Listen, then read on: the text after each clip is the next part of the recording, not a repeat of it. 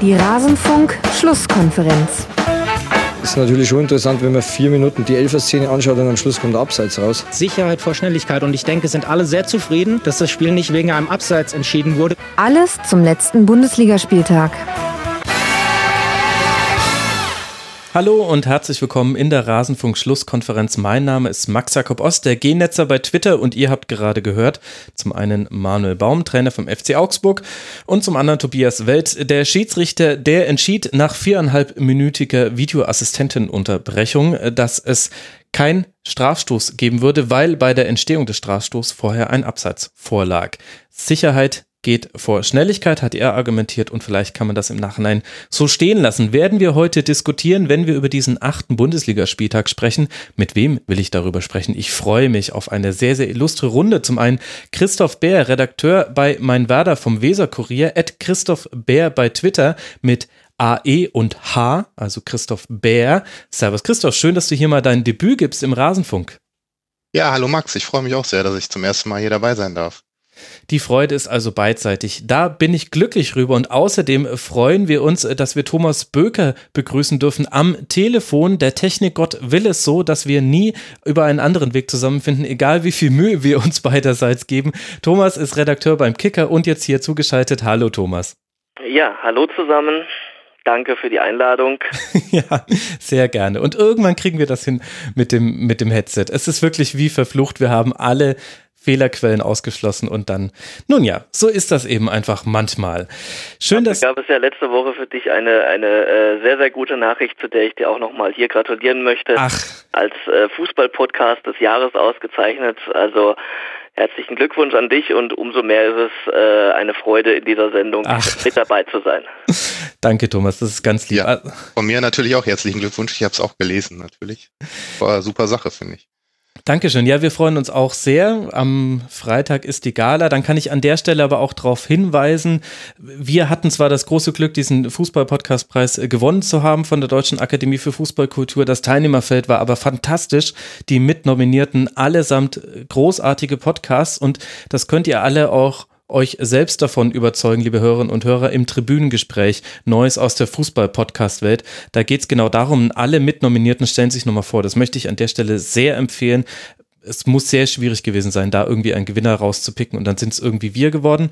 Und es gibt außerdem noch ein anderes neues Tribünengespräch, nämlich zu Frauen in der Kurve und der Ausstellung zu weiblichen Fußballfans Fantastic Females sowie einen Kurzpass zur Serie A. Also wir waren alles andere als untätig in der Länderspielpause, liebe Hörerinnen und Hörer. Es lohnt sich, alle drei Feeds, Tribünengespräch, Kurzpass und Schlusskonferenz zu abonnieren. Da wird euch nie langweilig.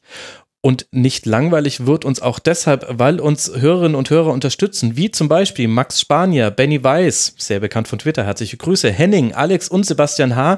Sie alle sind Rasenfunk-Supporter, schon sehr, sehr lange registriert auf rasenfunk.de slash rsc. Jetzt endlich mal komme ich dazu, Ihnen zu danken. Herzlichen Dank dafür. Wir sind werbe- und sponsorenfrei und möchten das auch bleiben. Wer uns unterstützen möchte, erfährt, wie das geht auf rasenfunk.de slash unterstützen. Jetzt lasst uns beginnen mit dem Blick auf diesen achten Spieltag. Und an einem Spiel, Christoph, kommen wir nicht vorbei. Und zwar der Freitagabend, ein denkwürdiger Freitagabend. 7 zu 1 gewinnt die Eintracht aus Frankfurt gegen Fortuna Düsseldorf. Fünfmal trifft Luka Jovic und die Fortuna kassiert damit eine denkwürdige Niederlage. Mit 7 zu 1 ist es der vierte Pflichtspielsieg in Folge für die Eintracht bei einer Tordifferenz von 16 zu 5 Toren. Was hat sich denn Christoph bei der SGE im Vergleich zum Saisonstart verändert? Ja, ich habe den Eindruck, dass ähm, die Handschrift von Adi Hütter, vom neuen Trainer, da jetzt doch immer deutlicher zu sehen ist. Mhm. Der ist ja jemand, der für Offensivfußball immer stand, der äh, eine Mannschaft äh, bisher, also seine Mannschaften, die er trainiert hat, haben immer guten Fußball gespielt. Der hat auch bisher ja überall erfolgreich geha äh, Erfolg gehabt, ob das in Salzburg war oder bei den Young Boys Bern. Und in Frankfurt hat er natürlich erstmal ein bisschen schwierige Ausgangslage. Es sind ja diverse Leistungsträger weggegangen, ob es jetzt Boateng war oder Radetzky, also Schlüsselspieler auch oder Wolf natürlich auch, Mascarell. Und ähm, ich denke, da musste man sich erstmal ein bisschen finden. Die neuen Spieler mussten integriert werden, aber ähm, dass er, glaube ich, ein guter Trainer ist, das hat er schon bewiesen. Und ähm, jetzt so langsam sieht man halt auch, dass seine Philosophie zum Tragen kommt. Er hat ja auch genau die richtigen Spieler, denke ich, für so einen Offensivfußball. Also wenn man mhm. Leute hat wie Jovic, wie Alea, Rebic war jetzt gesperrt, der kommt ja auch noch dazu. Also das sind ja in der Offensive wirklich Top-Leute und das macht dann einfach Spaß, dazu zu gucken, auch wenn es für Düsseldorf dann natürlich sicherlich wenig Spaß gemacht hat. Ich finde es auch umso bemerkenswerter, als dass er ja mit dieser hohen Niederlage im Supercup äh, gestartet ist äh, gegen Bayern und ja. äh, dementsprechend ja hätte er auch erstmal ähm, von seiner Philosophie abrücken können und sagen können, ja jetzt äh, mache ich hier erstmal die Schotten dicht. Aber nein, er probiert es weiter mit Offensivfußball. Das gelingt natürlich nicht immer und nicht immer in der Form wie jetzt am Freitag. Aber den Grundgedanken daran hat er nicht aufgegeben und dieser Mut äh, wird jetzt nach und nach belohnt. Er hat es zudem geschafft, einen, ähm, ja, wie es aus Hamburg hieß, nicht einfachen Charakter wie Kostic äh, scheinbar mühelos ähm, sportlich und menschlich zu integrieren. Und ähm, dementsprechend äh, arbeitete er auch mit, mit Spielern, die äh, woanders vielleicht nicht mehr so gewünscht sind, aber ähm, die er jetzt hinbekommen hat und die jetzt es im Moment, im Moment mit guten Leistungen danken. Mhm. Ja, ich, ich glaube, da hilft dem Adi Hütter auch. In Deutschland ist ja noch ein relativ unbeschriebenes Blatt, aber der ist ja wirklich schon ein erfahrener Trainer. Der hat ja schon viele Mannschaften auch trainiert, hat schon einige Erfahrungen gesammelt, Titel auch gewonnen und das ist dann halt so, dass man, glaube ich, auch so ein bisschen Erfahrung und Routine braucht, um dann auch in so einer Situation, die du eben angesprochen hast, am Anfang lief es ja wirklich äh, erstmal gar nicht rund, dann zu sagen, ich bleibe aber bei meiner Linie, ich habe hier meine Philosophie und davon rücke ich nicht ab und das wird jetzt belohnt und das finde ich, finde ich dann auch gut.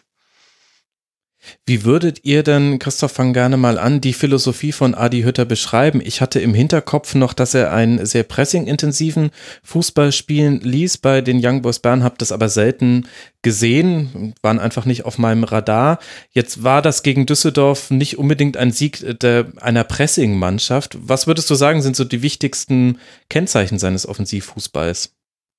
Also ich habe den Eindruck, ich habe ihn ja jetzt auch bisher nur in den äh, acht Spielen hier so wirklich mhm. intensiv verfolgen können in der Bundesliga, aber Pressing spielt schon eine Rolle, kommt natürlich auf den Gegner an. Das wäre jetzt, glaube ich, gegen Düsseldorf gar nicht unbedingt so nötig, weil der Gegner halt auch relativ schwach war.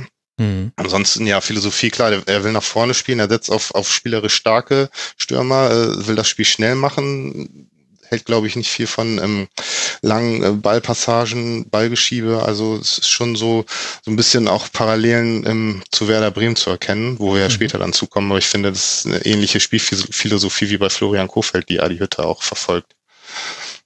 Stimmt. Und ich habe noch gar nicht gesagt, dass wir später ausführlich über Werder reden wollen, aber das werden die Hörerinnen und Hörer sich schon selbst erschlossen haben, wenn ich jemanden von meinen Werder hier in der Runde begrüße. Thomas, also ein vertikales Spiel. Adi Hütter hat auch mal gesagt, er möchte viel über die Flügel spielen. Das sieht man jetzt in den Personen Kostic und Da Costa jetzt in dem Spiel gegen Düsseldorf auch sehr deutlich. Sind das so auch deiner Meinung nach die wichtigsten Kennzeichen seines Offensivfußballs?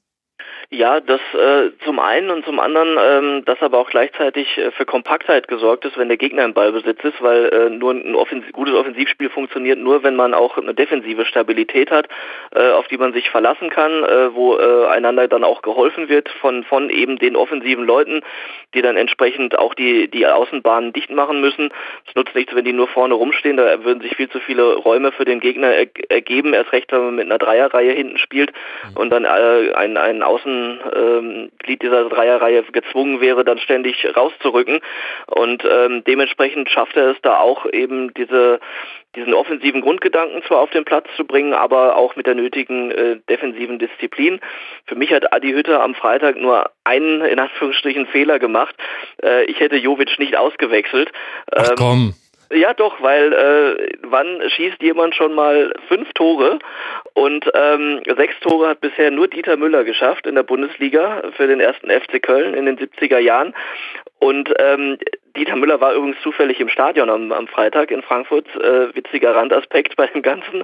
Ähm, ja, und äh, Sonderapplaus für, für Jovic hin oder her. Der hätte hinterher noch drei Ehrenrunden, Ehrenrunden verdientermaßen laufen können.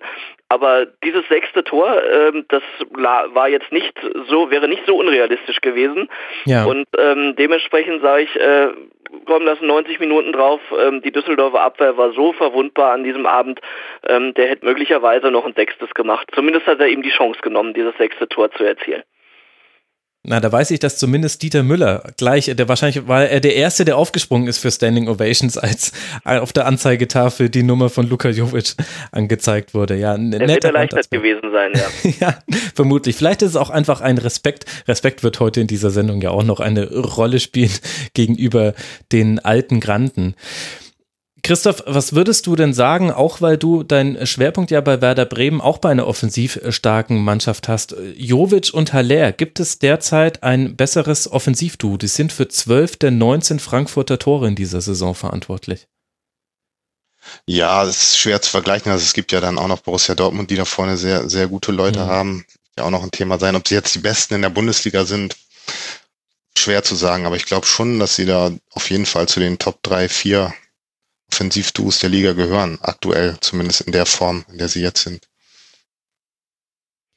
Ich fand das so interessant zu sehen, beim 2 zu 0 war das, wo Sebastian Haller den, den Ball kontrolliert mit dem, also in so einer Pose, die man häufig von ihm sieht, der Hintern in den Gegenspieler reingedrückt, möglichst weit weg vom Ball und er hat aber immer den Fuß am Ball und dann zieht er ihn doch so zurück und chippt den zu Jovic und der macht den dann Volley rein. Da ging halt auch alles, vielleicht war es auch das 3 zu 0. Ich komme bei den Toren, kann man schon mal durcheinander kommen, bei sieben Stück.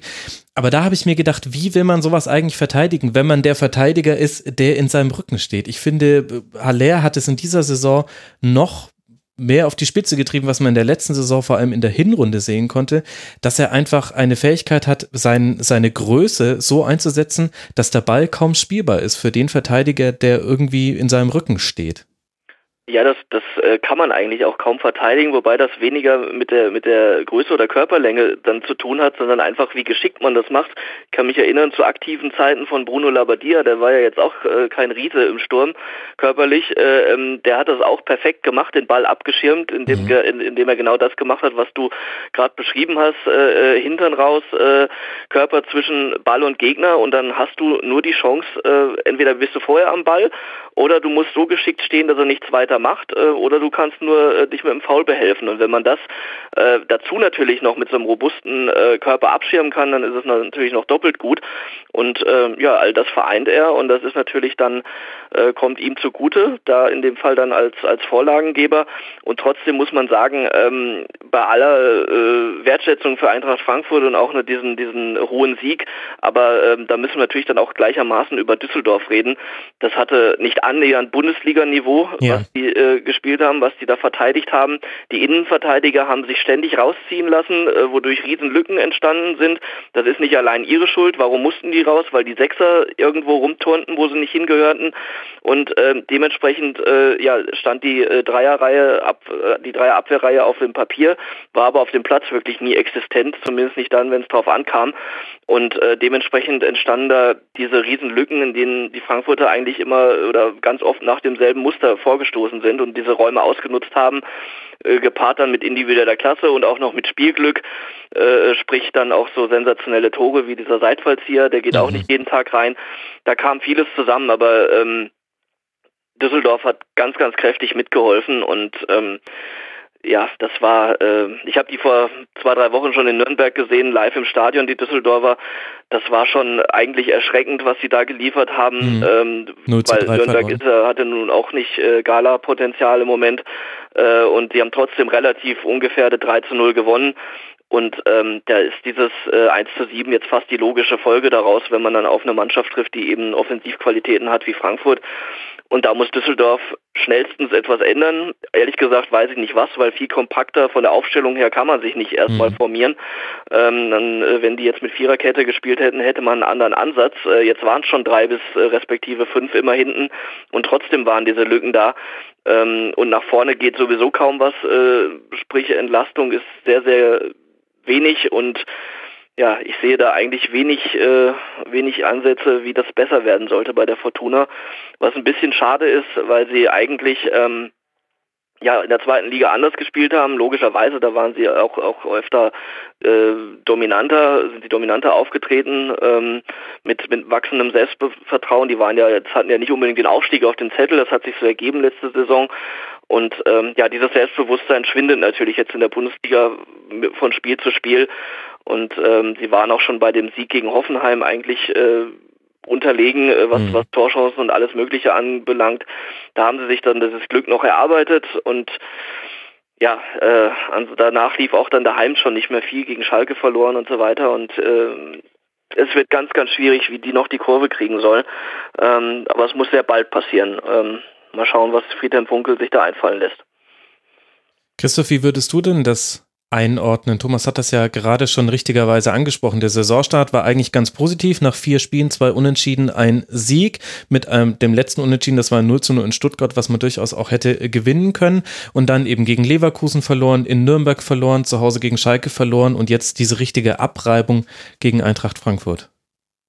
Ja, ich habe mich auch erstmal gefragt, was da passiert ist, weil klar, der Sieg gegen Hoffenheim war glücklich, aber ich fand schon, dass sie ganz, ganz ordentlich in die Liga gestartet sind, nach einer starken Zweitligasaison als Meister aufgestiegen. Und eigentlich kennt man das ja auch oft so, dass so ein Aufsteiger dann in den ersten Wochen, vielleicht sogar Monaten erstmal von einer gewissen Euphorie lebt, aber die ist mhm. da ja total schnell abhanden gekommen. Und äh, jetzt ist davon natürlich gar nichts mehr zu spüren. Und ja, was da jetzt genau passiert ist, habe ich mich gefragt, ist wahrscheinlich schwer zu sagen, aber äh, ist, glaube ich, schon auch ein Zeichen, dass äh, Düsseldorf jetzt so solche Probleme kriegt. Bei Nürnberg hat man es ja auch schon in einigen Spielen gesehen, dass ich habe schon den Eindruck, der Unterschied zwischen zweiter Liga und erster Liga wird, wird doch insgesamt größer. Also es ja. klar, es gibt äh, letzte, letzte Saison kann man sagen, da haben natürlich ähm, die Aufsteiger beide den Klassenhalt geschafft, Stuttgart und Hannover, aber das waren ja im, äh, im Prinzip auch keine typischen Aufsteiger, die hatten es ja darauf ausgelegt, nur ganz kurz in der zweiten Liga zu sein. Aber wenn man sich länger da aufhält, dann wird der Unterschied doch immer größer und das wird, glaube ich, immer schwieriger, dann oben mitzuhalten. Und das merken jetzt Düsseldorf und Nürnberg, glaube ich, beide.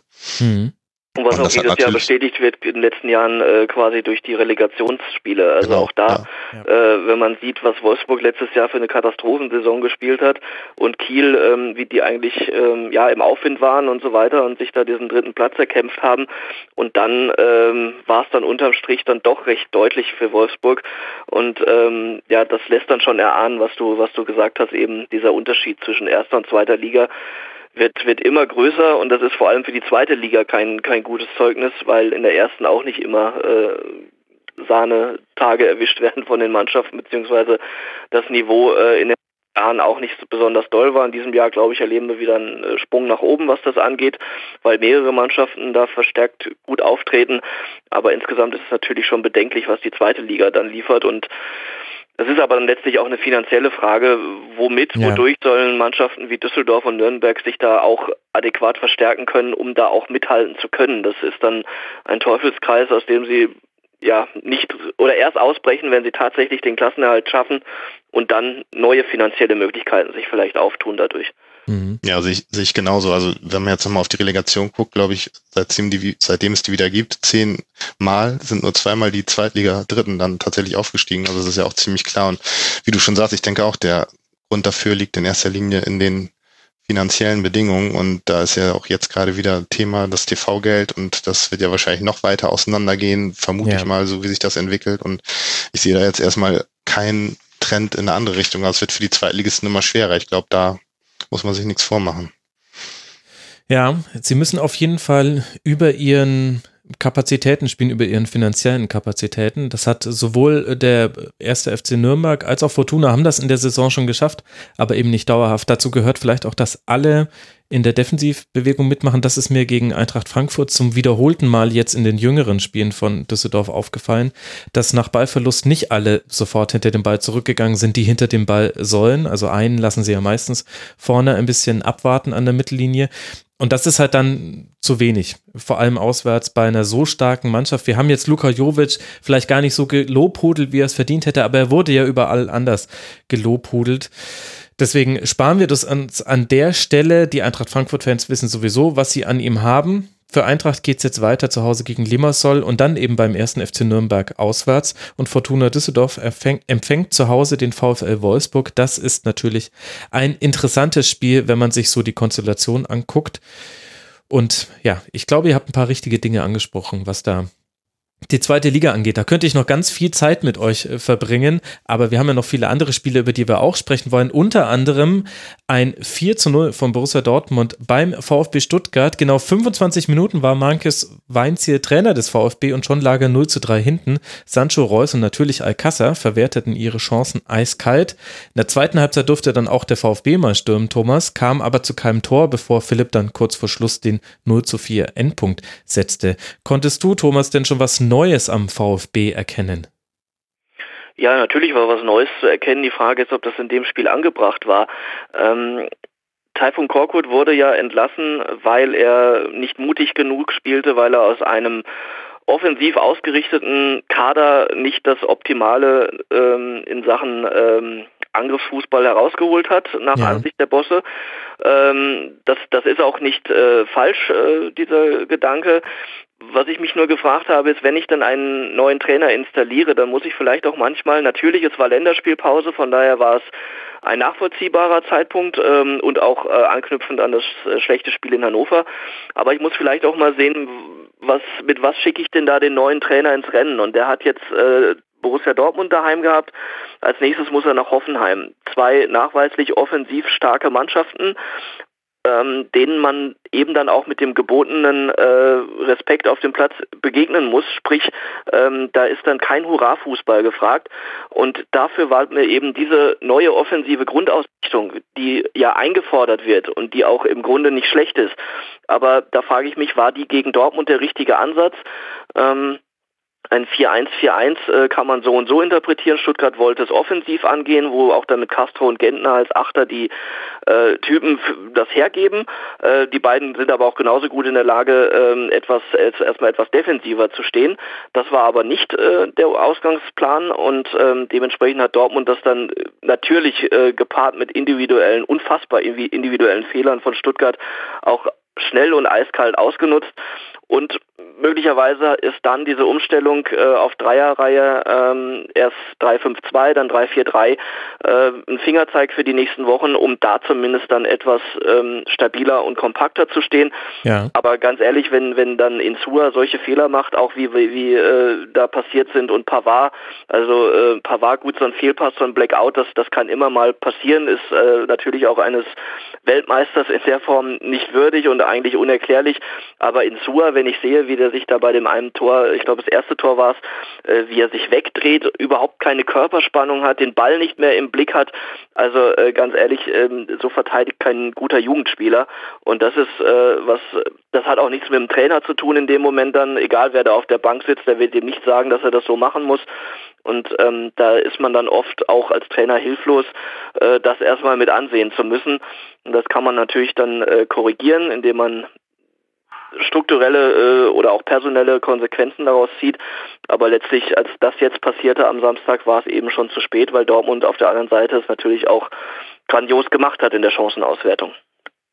Aber andererseits könnte man ja auch sagen, Christoph, wenn, wann kann man mutig spielen, ohne etwas verlieren zu können, wenn nicht gegen so einen klaren Favoriten wie den BVB?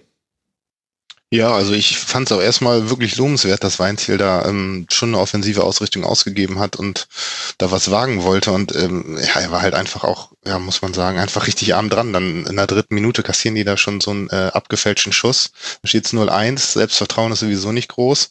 Also da hätte er, glaube ich, äh, egal mit welcher Grundordnung er da begonnen hätte, wenn du so früh dann so ein Gegentor kriegst und dann diese Fehler, die wir gerade schon gehört haben von, von Thomas dann machst, das 3 zu 0, das war ja auch wirklich ein geschenkt, das fällt ja normalerweise auch nie so ein Tor, dann äh, ist es auch schwierig, da irgendwas zu beeinflussen. Und er hat ja auch gesagt vom Spiel, er hatte die gesamte Mannschaft in der Länderspielpause so zwei Tage ungefähr zusammen. Die Nationalspieler mhm. waren ja alle unterwegs. Also der musste die auch erstmal kennenlernen oder muss sie immer noch kennenlernen. Der hat jetzt wirklich keinen leichten Job, würde ich mal sagen. Er hat sich dann für die mutige Herangehensweise entschieden. Ich finde das erstmal gut klar, wenn man 0-4 verliert, sagt man, vielleicht hätte er sich lieber hinten reinstellen sollen, hätte er am Ende nur 0 zu 1 oder 0 zu 2 verloren, aber ähm, ja, das waren halt einfach auch so viele Fehler. Ich glaube, egal, da muss man gar nicht groß über die Taktik reden. Wenn man die erste halbe Stunde nimmt, da war die Mannschaft einfach komplett neben der Spur. Zweite Halbzeit mit Dreierkette hat es dann wirklich besser geklappt. Das könnte auch vielleicht eine gute Variante für die Zukunft sein. Man muss natürlich sagen, Dortmund hat dann in der zweiten Halbzeit auch, glaube ich, nicht mehr mit Vollgas gespielt, mhm. aber ich fand schon, dass man den gesehen hat, dass, äh, also Stuttgart hat meiner Ansicht nach immer auch Probleme im Zentrum gehabt in den, in den Spielen davor. Ja. Da fehlt irgendwie so eine offene ordnende Hand. Gerade auch so, sie haben ja erfahrene Spieler, aber ich habe so den Eindruck, da ist keiner, der da so richtig ähm, das Spiel lenken kann. Die haben auch alle sehr mit sich selbst zu tun. Ich meine, Christian Gentner hat man ja gesehen, wenn der den Ball da aus fünf Metern übers Tor schießt. Mhm. Der hat gerade, glaube ich, mit sich selbst genug zu tun. Und ähm, ja, also ich, die Dreierkette hat da ein bisschen mehr Sicherheit zumindest gegeben. Bart Stuber hat dann ja auch ein ganz gutes Spiel gemacht und vielleicht ist das zumindest mal so ein positiven Aspekt, den Weinziel da mitnehmen kann aus diesem doch eher bitteren Start.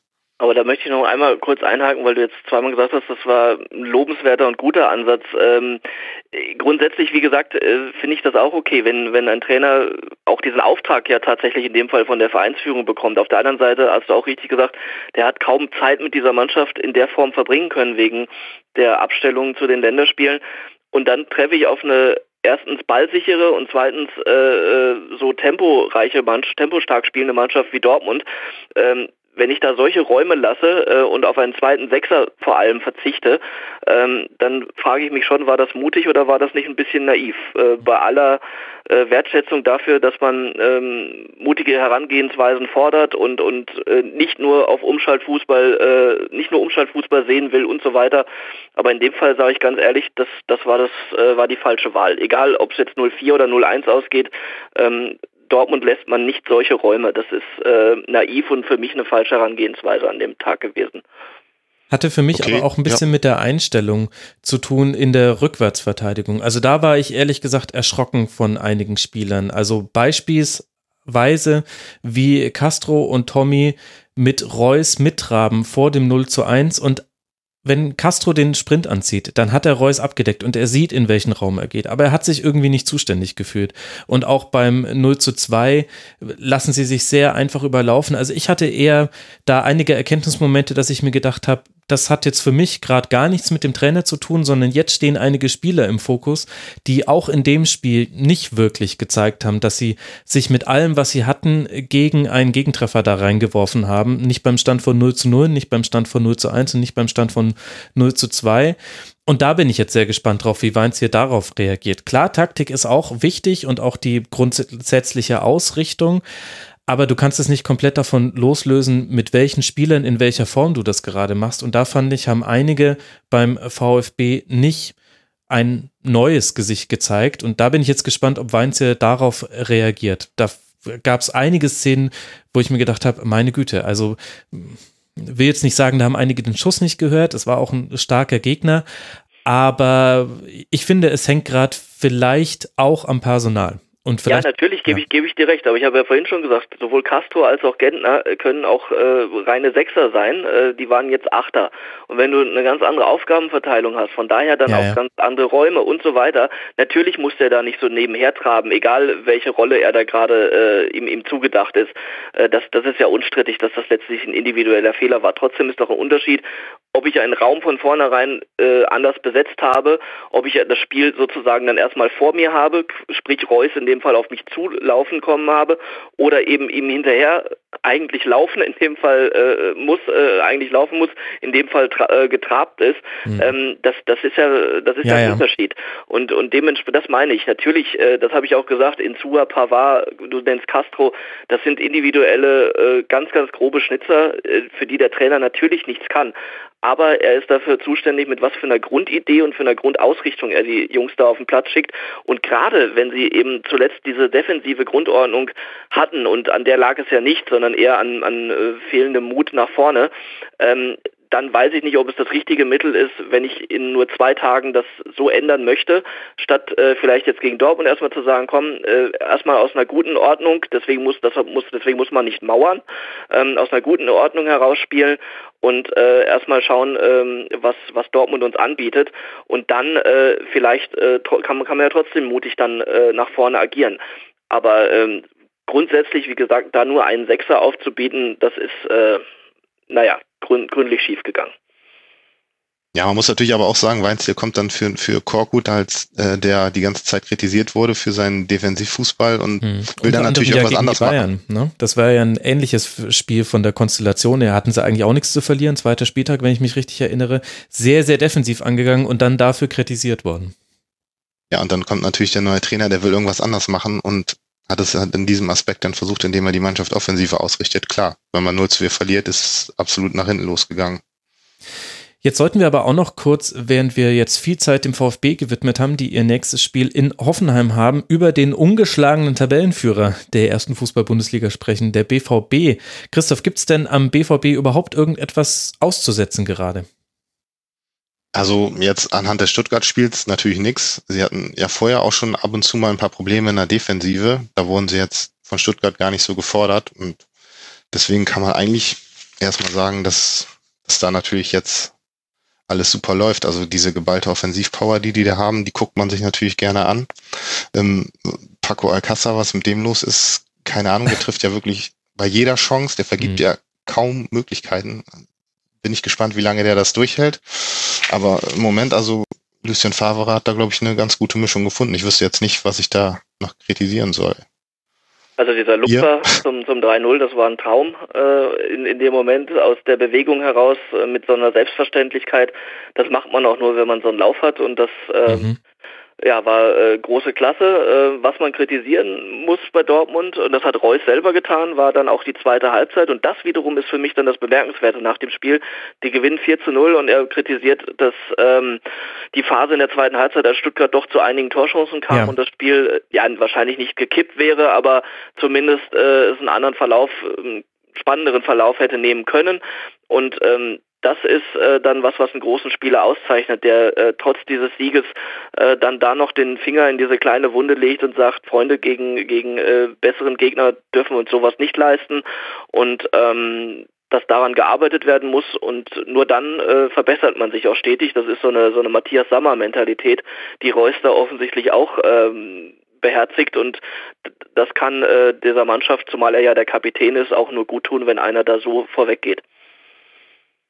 Ja, ich habe so manches Mal jetzt schon das Gefühl gehabt in dieser Saison, dass der Verlauf der letzten Spielzeit Dortmund für diese Saison hilft, weil man eben da auch diesen überragenden Start hatte und dann den totalen Einbruch und weil man auch da gesehen hat, dass man so manches Zeichen schon früher hätte erkennen können, sowohl intern als auch extern. Das ähm, gibt ihnen eine demütigere Haltung und eine selbstkritischere Haltung mit für diese Saison. Sie trauen dem Braten noch nicht so ganz und dann kommen eben auch einfach überzeugendere Leistungen bei raus, weil man immer in so einer Hab-Acht-Stellung ein bisschen ist. Man möchte nicht, dass Geschichte sich wiederholt und aktuell sieht es ja hervorragend aus. Besser war Borussia Dortmund nach dem achten Spieltag nur in der Meistersaison, in der ersten unter Jürgen Klopp. Es geht jetzt dann weiter. Zu Hause gegen Atletico und dann zu Hause erst gegen Hertha aus Berlin und dann gegen Union aus Berlin. Berliner Wochen, Los Berlinos Wochos beim BVB. Wir hatten aber noch ein 4 zu 0 an diesem Spieltag. Und zwar in Gladbach, Thomas. In nur 63 Minuten kassiert der erste FSV Mainz 05 so viele Tore wie in der gesamten bisherigen Saison. Dreimal Jonas Hofmann und einmal Torgan Hazard machen den nächsten Sieg für Borussia Mönchengladbach und damit auch Tabellenplatz 2 nach diesem achten Spieltag fest. Was macht denn Gladbach, Thomas, derzeit so stark? Ja, die Antwort darauf äh, würde ich mal ausnahmsweise nicht ähm, geben, was auf dem Platz war, sondern was auf der Bank war. Äh, mhm. Nämlich zum Beispiel ähm, Kramer und Hermann.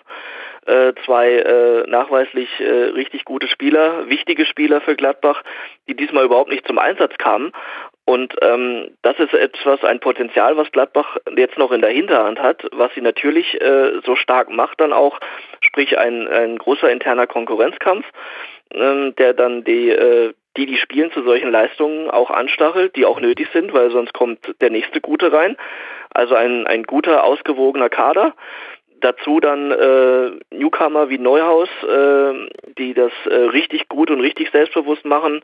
Ja. Ein, ein Hofmann, der äh, jetzt nicht nur wegen seiner drei Tore, sondern generell viel, viel selbstbewusster und mit einem viel größeren Selbstverständnis in der Zentrale auftritt, mhm. als er das außen getan hat. Ähm, das ist schon, ist schon richtig beachtlich. Der Sieg in München war auch kein Zufall, sondern äh, war verdient. Und ähm, Mainz hatte, wie du richtig sagst, erst vier Gegentore bekommen. Äh, jetzt haben sie vier in einem Spiel bekommen. Natürlich auch mitgeholfen mit groben individuellen Schnitzern. Aber jedem Gladbacher Tor gingen ähm, Passstaffetten vom Allerfeinsten voraus. Äh, Direktspiel äh, in die mhm. freien Räume gelaufen äh, und dann auch, auch richtig gut und, und schnörkellos auch abgeschlossen. Und ähm, all das zusammen ergibt eine große Qualität, ähm, die Gladbach äh, berechtigterweise im Moment äh, zu einem, ähm, für mich zumindest, Champions League-Anwärter macht. Da lässt er gleich die Saisonprognose raus. So mag ich meinen Thomas. Sehr gut. Äh, Christoph, äh, was hast du dazu noch äh, zu addieren? Waren da schon die wesentlichen Punkte für dich genannt, was Gladbach derzeit auszeichnet?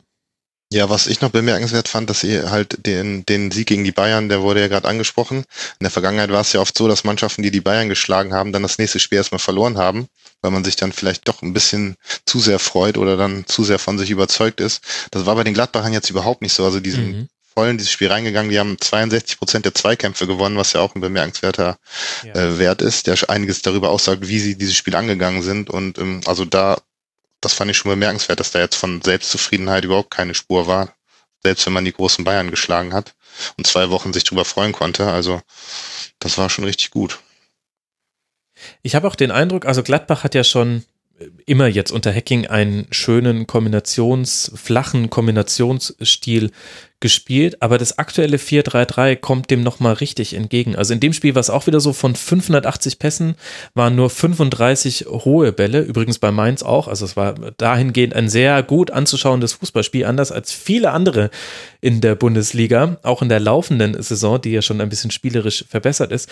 Aber die haben aktuell die Räume so gut besetzt und kommen so oft auch in gute Dribbling-Situationen gegen gegen Mainz zwölf Dribblings gewonnen und da waren ganz oft Entscheidende mit dabei. Also wo sich der eine Gegner auf dem, auf dem Flügel dann überlaufen lässt und dadurch dann eben Räume offen sind. Und ich habe den Eindruck, dass es geht gerade Hand in Hand. Ein sehr gutes Positionsspiel mit eben richtig starken Einzelaktionen und die Stärken, die Gladbach auch schon in der letzten Saison hatte, nämlich eine Passsicherheit, dass man einen ruhigen Spielaufbau genauso spielen kann wie einen schnellen Umschaltfußball. Die kommen jetzt in dem 4-3-3 viel besser zur Geltung als in dem 4-4-2, was man gefühlt über Dekaden gespielt hat in Gladbach. Zumal äh, sie auch noch eine Besonderheit, finde ich, darin haben, dass äh, Player ist eigentlich erstmal ein, klassischer Mittelstürmer, als solcher wurde mhm. gekauft und die, Neu die äh, Rückkehr zur alten, äh, wuchtigen Neuen wurde zu Recht äh, gefeiert als weitere Option äh, für, für Gladbachs Spiel. Und jetzt ist er auf einmal ähm, in anderer Rolle, weil Stindl eben zentral wieder da ist. Ja. Ähm, aber Player ist nicht der klassische Außenstürmer, sondern ähm, ist da eher in so einem, so einem als halber Zehner, würde ich es mal nennen, unterwegs, der dann von da zwar auch immer nach außen, aber eben auch, wenn das ähm, Geschehen auf der anderen Seite ist, dann auch äh, in, den, in den Strafraum ähm, eindringen kann. Und äh, das ist also eine sehr hohe Flexibilität, die die da haben. Und ähm, Hazard genauso seine technischen Fähigkeiten, ähm, die reichen zwar nicht ganz an die seines Bruders heran, aber das ist schon äh, auch sehr, sehr gutes Bundesliga-Niveau von Torgan Hazard und ähm, das äh, trägt seinen Teil dazu bei, dass Gladbach im Moment äh, so einen Lauf hat. Ja, und wir dürfen ihn auch nicht immer mit seinem Bruder vergleichen, dafür kann er ja nichts. Wenn mein Nein, Bruder ein super erfolgreichen das war ja jetzt ein Lob für ihn. ja, ja, ja, ja, ja, aber ich glaube ehrlich gesagt, wenn mein Bruder den besten Podcast der Welt machen würde oder einen sehr, sehr guten und immer gesagt würde, ja, der Max macht ja auch gar nicht so schlecht, aber halt nicht so gut wie sein Bruder, würde ich mir auch manchmal denken, meine Güte, ey, wenn ich den einfach nicht hätte, dann würden die Leute mich anders bewerten. Aber ich weiß, wie du es meinst. Ja, vor allem der Torgan selber möchte ja gerne mal mit, mit äh, Eden zusammenspielen. Also sein großes Ziel ist ja, glaube ich, äh, äh, diese diese äh, Kombination da zu erwirken. Und das wird halt immer schwieriger mit jedem Superspiel, das Eden Hazard abliefert, äh, rückt er Real Madrid näher. Und die wird Torgan Hazard jetzt dann glaube ich eher nicht verpflichten, aber bei Chelsea könnte man sich das dann überlegen, äh, das wäre vielleicht dann noch eher eine Option, aber ähm, Nein, das ist schon, äh, ich, ich will damit Torgans Leistung in keiner Weise schmälern, sondern äh, will einfach nur sagen, ähm, das ist ein richtig guter Bundesligaspieler. Mhm. Es gibt aber eben noch einen besseren Hazard. Okay, aber jetzt hast du ja auch mit Player und äh, seiner Rolle auch eine Sache angesprochen, an der man ganz gut ablesen konnte, warum vielleicht auch Mainz 05 hier gleich mit vier Toren unter die Räder gekommen ist. Es gab mehrfach die Situation, dass Player rausgerückt ist, sich hat fallen lassen, so wie man es auch zum Beispiel von Alcázar häufiger sieht und Haller macht das auch immer mal wieder. Und äh, da gab es häufiger den Fall, dass dann der Innenverteidiger mitgezogen ist. Nia KT ist mir da in einer äh, Szene in Erinnerung. Christoph, war das vielleicht auch einfach so eine Niederlage, die mal passieren kann für Mainz, auch in der Höhe, weil man halt noch eine sehr junge Mannschaft hat und die in manchen Situationen dann einfach einzelne individualtaktische Fehler in Anführungszeichen be begangen haben, die halt Gladbach dann auch eiskalt ausgenutzt hat?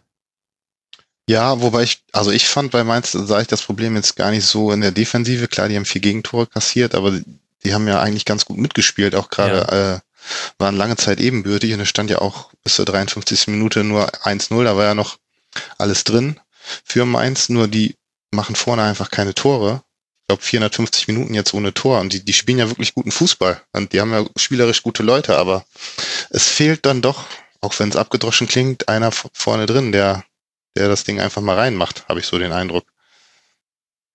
Vielleicht auch so ein bisschen die Qualität der Abschlüsse. Also irgendwann hat Mainz angefangen, ich glaube, es war nach dem sechsten Spieltag, das hat Sandro Schwarz auch in der Pressekonferenz angekündigt, dass sie wieder mehr von außerhalb des Strafraums geschossen haben. Das gab es schon mal. In der letzten Saison war Mainz 05 die Mannschaft, die immer abgezogen hat, sobald man in der Nähe des Tores war.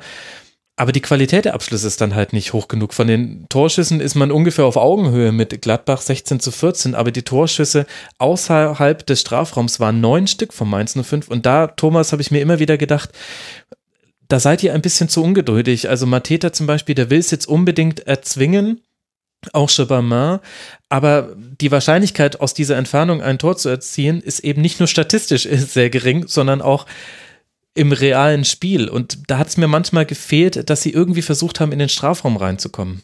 Ja, spricht dann auch ähm, für eine fehlende äh, Durchschlagskraft eben im letzten Drittel, äh, mhm. die man, die man dann nicht entwickelt offensichtlich. Ob das, ob das äh, an fußballerischer Klasse liegt oder an Ideenmangel einfach, das, das weiß ich nicht. Dafür habe ich Mainz jetzt äh, dann auch zu selten über 90 Minuten gesehen, um das zu sagen. Aber offensichtlich sind ja vier gegen vier Tore, vier erzielte Tore ein Problem und die sind vor allem dann ein Problem, wenn man sich vor Augen führt, dass drei dieser vier Toren auch noch äh, krasse Fehler, einmal Bartstuber mhm. und zweimal Giefer vorausgingen in dieser Saison. Also da hat der Gegner auch noch kräftig mitgeholfen, ähm, sonst hätten die möglicherweise noch nicht nur weniger Punkte, sondern auch vor allem weniger Tore und das ist wäre ja noch unglaublicher.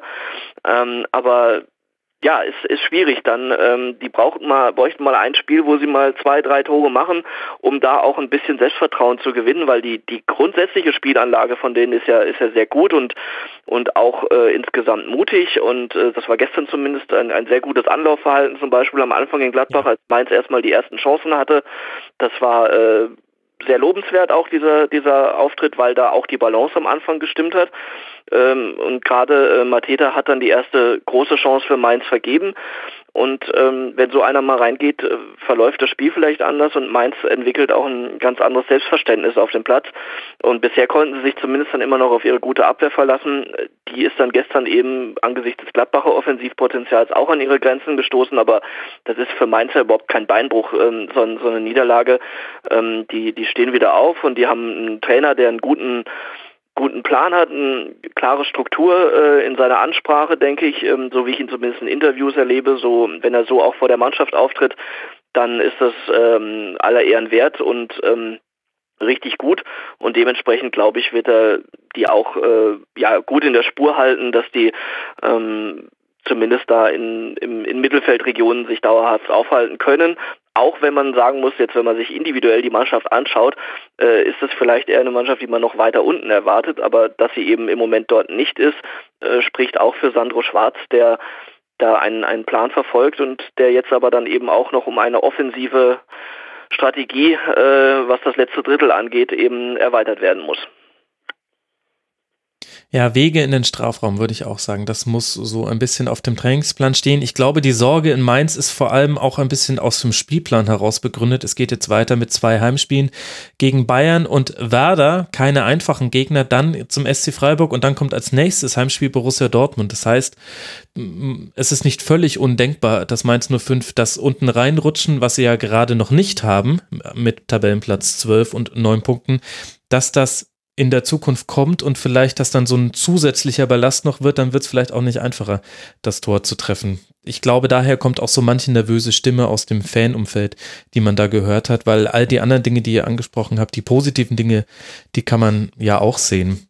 Christoph Aber wenn das, selbst wenn das kommen sollte, dann glaube ich, können sie das in Mainz auch einordnen und wissen, dass sie nicht unbedingt gegen die von dir genannten Gegner zwingend punkten müssen. Mhm. Ähm, und und äh, Rufen Schröder und auch Sandro Schwarz stehen da äh, für Ruhe und für äh, nicht für Aktionismus und ähm, dementsprechend, selbst wenn es so kommen sollte, äh, sie haben letzte Saison auch komplett an dem Trainer festgehalten, obwohl das in einigen Phasen als Außenstehender, äh, sage ich ganz ehrlich, schwer nachvollziehbar war. Der Erfolg, sprich der Klassenerhalt und die Art und Weise, wie sie diesen Klassenerhalt am Ende dann äh, auch rausgespielt haben, hat ihnen am Ende dann recht gegeben. Ähm, und deswegen äh, ja, verfallen die da nicht in Hektik und äh, werden das auch nicht tun, selbst wenn die nächsten drei, vier Spiele nicht so gut laufen sollten, was man aber auch noch gar nicht weiß. Mhm. Ja, mir ging es auch eher ums Umfeld. Christoph, hast du als äh, Werder-Reporter offensive Tipps für Mainz 05? Ich kann mich erinnern, es gab auch mal Zeiten bei Werder, wo das offensiv nicht so wirklich lief. Was ähm, hast du Dinge im Mainzer Spiel erkannt, wo du sagst, naja, da müsste man vielleicht so an zwei, drei Stellschrauben drehen und dann wird es mehr, besser? Ja, aus Werder-Sicht könnte man natürlich erstmal sagen, sie müssten Antonio Uja aufstellen, der ja in Bremen immer noch, weil er an diesem entscheidenden Tor kurz vor Schluss gegen den Abstieg 2016 beteiligt war, sehr positiv gesehen wird. Mhm, ich dachte schon, du sagst das, Claudio Pizarro verpflichten als Tipp. das wäre auch eine Möglichkeit, wenn er vielleicht doch noch ein Jahr dranhängen will. Ähm, der könnte, glaube ich, Mainz auch weiterhelfen. Aber ähm, mal ganz im Ernst, nein, das wäre natürlich auch zu einfach. Ich, ich frage mich zwar schon, warum Uja ähm, nicht so oft spielt, aber ja, ich glaube, das ist einfach, das ist ein Prozess. Du hast schon angesprochen, das sind viele junge Spieler ähm, bei Mainz auch, auch vorne drin und ähm, die spielen ja ganz gut und ähm, ich glaube, das äh, wird auch wird auch kommen. Also ich mache mir da auch nicht die großen Sorgen. Äh, mhm. Äh, ich denke, die werden nicht ganz unten reinrutschen. Dafür sind sie auch zu gut, auch wenn ich sie mit anderen Mannschaften wie wie jetzt Nürnberg oder Düsseldorf vergleiche. Und ähm, ich denke, die äh, es ist vielleicht wirklich so, dass die dass die Tore dann einfach mal in ein Spiel auch fallen müssen und dass das dann, wenn man sieht, dass es klappt, dann ist es ja einfach oft so, dann, dann läuft es auch ähm, fast mhm. von alleine und ähm, ja, also das Patentrezept jetzt dafür das Offensivspiel, auch wenn ich Werder-Reporter bin, kann ich jetzt Sandro Schwarz leider nicht geben, aber ich glaube, die haben gute Leute vorne, das hat man ja auch gegen Gladbach dann gesehen, sie haben sich ja auch ein paar Chancen rausgespielt und ich denke, es wird irgendwann auch so sein, dass die dann mal reingehen. Ja, schauen wir mal. Ich bin da, also ein paar Dinge gefallen mir gerade bei Mainz 05 nicht so, ohne dass ich sagen würde, dass es äh, schlecht wäre, aber zum Beispiel die Außenverteidiger schieben schon lange nicht mehr so offensiv raus wie in den ersten Spielen, haben viel mehr Defensivaufgaben. Da stimmt gerade die Balance nicht so ganz und deswegen sind halt dann auch immer nur fünf Spieler an den Offensivaktionen beteiligt und dann ist es auch schwierig, da Überzahlen herzustellen. Aber das äh, geht jetzt schon vielleicht ein bisschen zu sehr ins Detail. Wir können ja uns entspannt zurücklehnen als neutrale Beobachter und gucken, was passiert jetzt zu Hause gegen den FC Bayern und dann erstmal auswärts im DFB-Pokal noch beim FC Augsburg, bevor man dann gegen Werder spielt. Vor Borussia Mönchengladbach geht es jetzt dann weiter in Freiburg, dann zu Hause im DFB-Pokal gegen Leverkusen und zu Hause gegen Düsseldorf. Wenn wir da in einem Nebensatz schon den FC Bayern erwähnen, dann lasst uns auch über dessen 3 zu 1 Sieg sprechen in Wolfsburg. Recht dünnhaltig trat man die Reise an zum VfL nach einer denkwürdigen PK, über die wir vielleicht dann nach der Spielbesprechung auch noch ganz kurz sprechen sollten. Aber davor steht die Frage, Thomas, wie gut war denn die Leistung des FC Bayern in Wolfsburg? Lässt das 3 zu 1 in Unterzahl das vergessen, was vor der Länderspielpause zu sehen war? Naja, was heißt vergessen lassen? Es war, ähm, es war ein guter Auftritt, ja. Es war ähm, solide. Es war vor allem in Unterzahl dann ähm, auch, auch wichtig, äh, da nochmal das dritte Tor zu machen.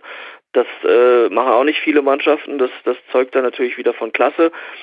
Und äh, dementsprechend war es äh, rein sportlich sicher, sicher ein gelungener Auftritt ähm, mit, mit spielerischen Akzenten gesetzt durch, durch Thiago und James vor allem. Das ist dann schon eine ganz hohe Qualität da im zentralen Mittelfeld. Mhm. Und ähm, die, die stehen dann eben auch äh, für die Art und Weise zum Beispiel, äh, wie die Tore gefallen sind. James sowieso, weil das dritte abgeschlossen hat. Da sagt man dann immer schnell, ja, kurze Ecke und trotzdem sage ich, das war kein Torwartfehler, weil James Bewegung so überragend äh, und eigentlich eindeutig, eindeutig Richtung lange Ecke ging, dass Castells äh, gar nicht damit rechnen konnte, dass der den kurz abschließt. Äh, Thiago, wie er vor dem 1 zu 0 den Ball durchlässt äh, zu, zu Hummels, der zwar letztlich den Assist dann gut geschrieben bekommt, aber letztlich war es eine überragende Idee von Thiago, die diesen Freiraum dann letztlich erst noch äh, betont hat für Lewandowski. Und ähm, das sind das sind so die Highlights aus diesem Spiel plus ähm, eigentlich eine recht stabile Abwehr, die wenig zugelassen hat. Und ähm, ja, Wermutstropfen war natürlich dann aus Bayern Sicht die äh, gelb-rote Karte, ähm, die ähm, völlig unnötig war und ähm, bisschen überzogen vielleicht für das zweite Foul. Ich weiß nicht, ob man da gelb geben muss. Ähm, aber wenn er schon gelb hat, äh, dann muss er da an, an der Stelle des Spielfelds auch nicht so hingehen. Mhm. Und ähm, tja, das war, war unnötig, aber möglicherweise wäre er sowieso im nächsten Spiel rausrotiert worden und dann äh, ist ein, ein saurer Spieler weniger. Ribery war ja wieder stinkig, ähm, dass er gar nicht zum Einsatz kam. Äh, Müller wird auch nicht erfreut gewesen sein.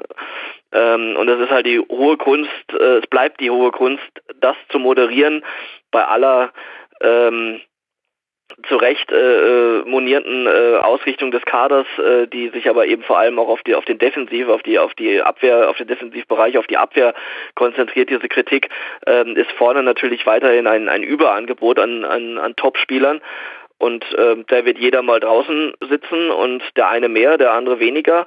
Und äh, da geht es dann zum einen um Rotation, zum anderen vielleicht aber kann, könnte ich mir vorstellen, aber auch vielleicht dann bald schon um die eine oder andere Grundsatzentscheidung, äh, ob man auf gewisse Spieler noch setzt oder nicht. Ähm, ich denke da zum Beispiel an, an Thomas Müller, für den es sehr, sehr schwierig wird, in der Mannschaft, gerade, also ich rede jetzt von ganz wichtigen Spielen, äh, und das mhm. in Wolfsburg war ein sehr, sehr wichtiges Spiel aufgrund der äh, Konstellation der letzten Wochen, ob Müller da seinen Platz dann ähm, im Team findet, äh, sehr, sehr schwierig.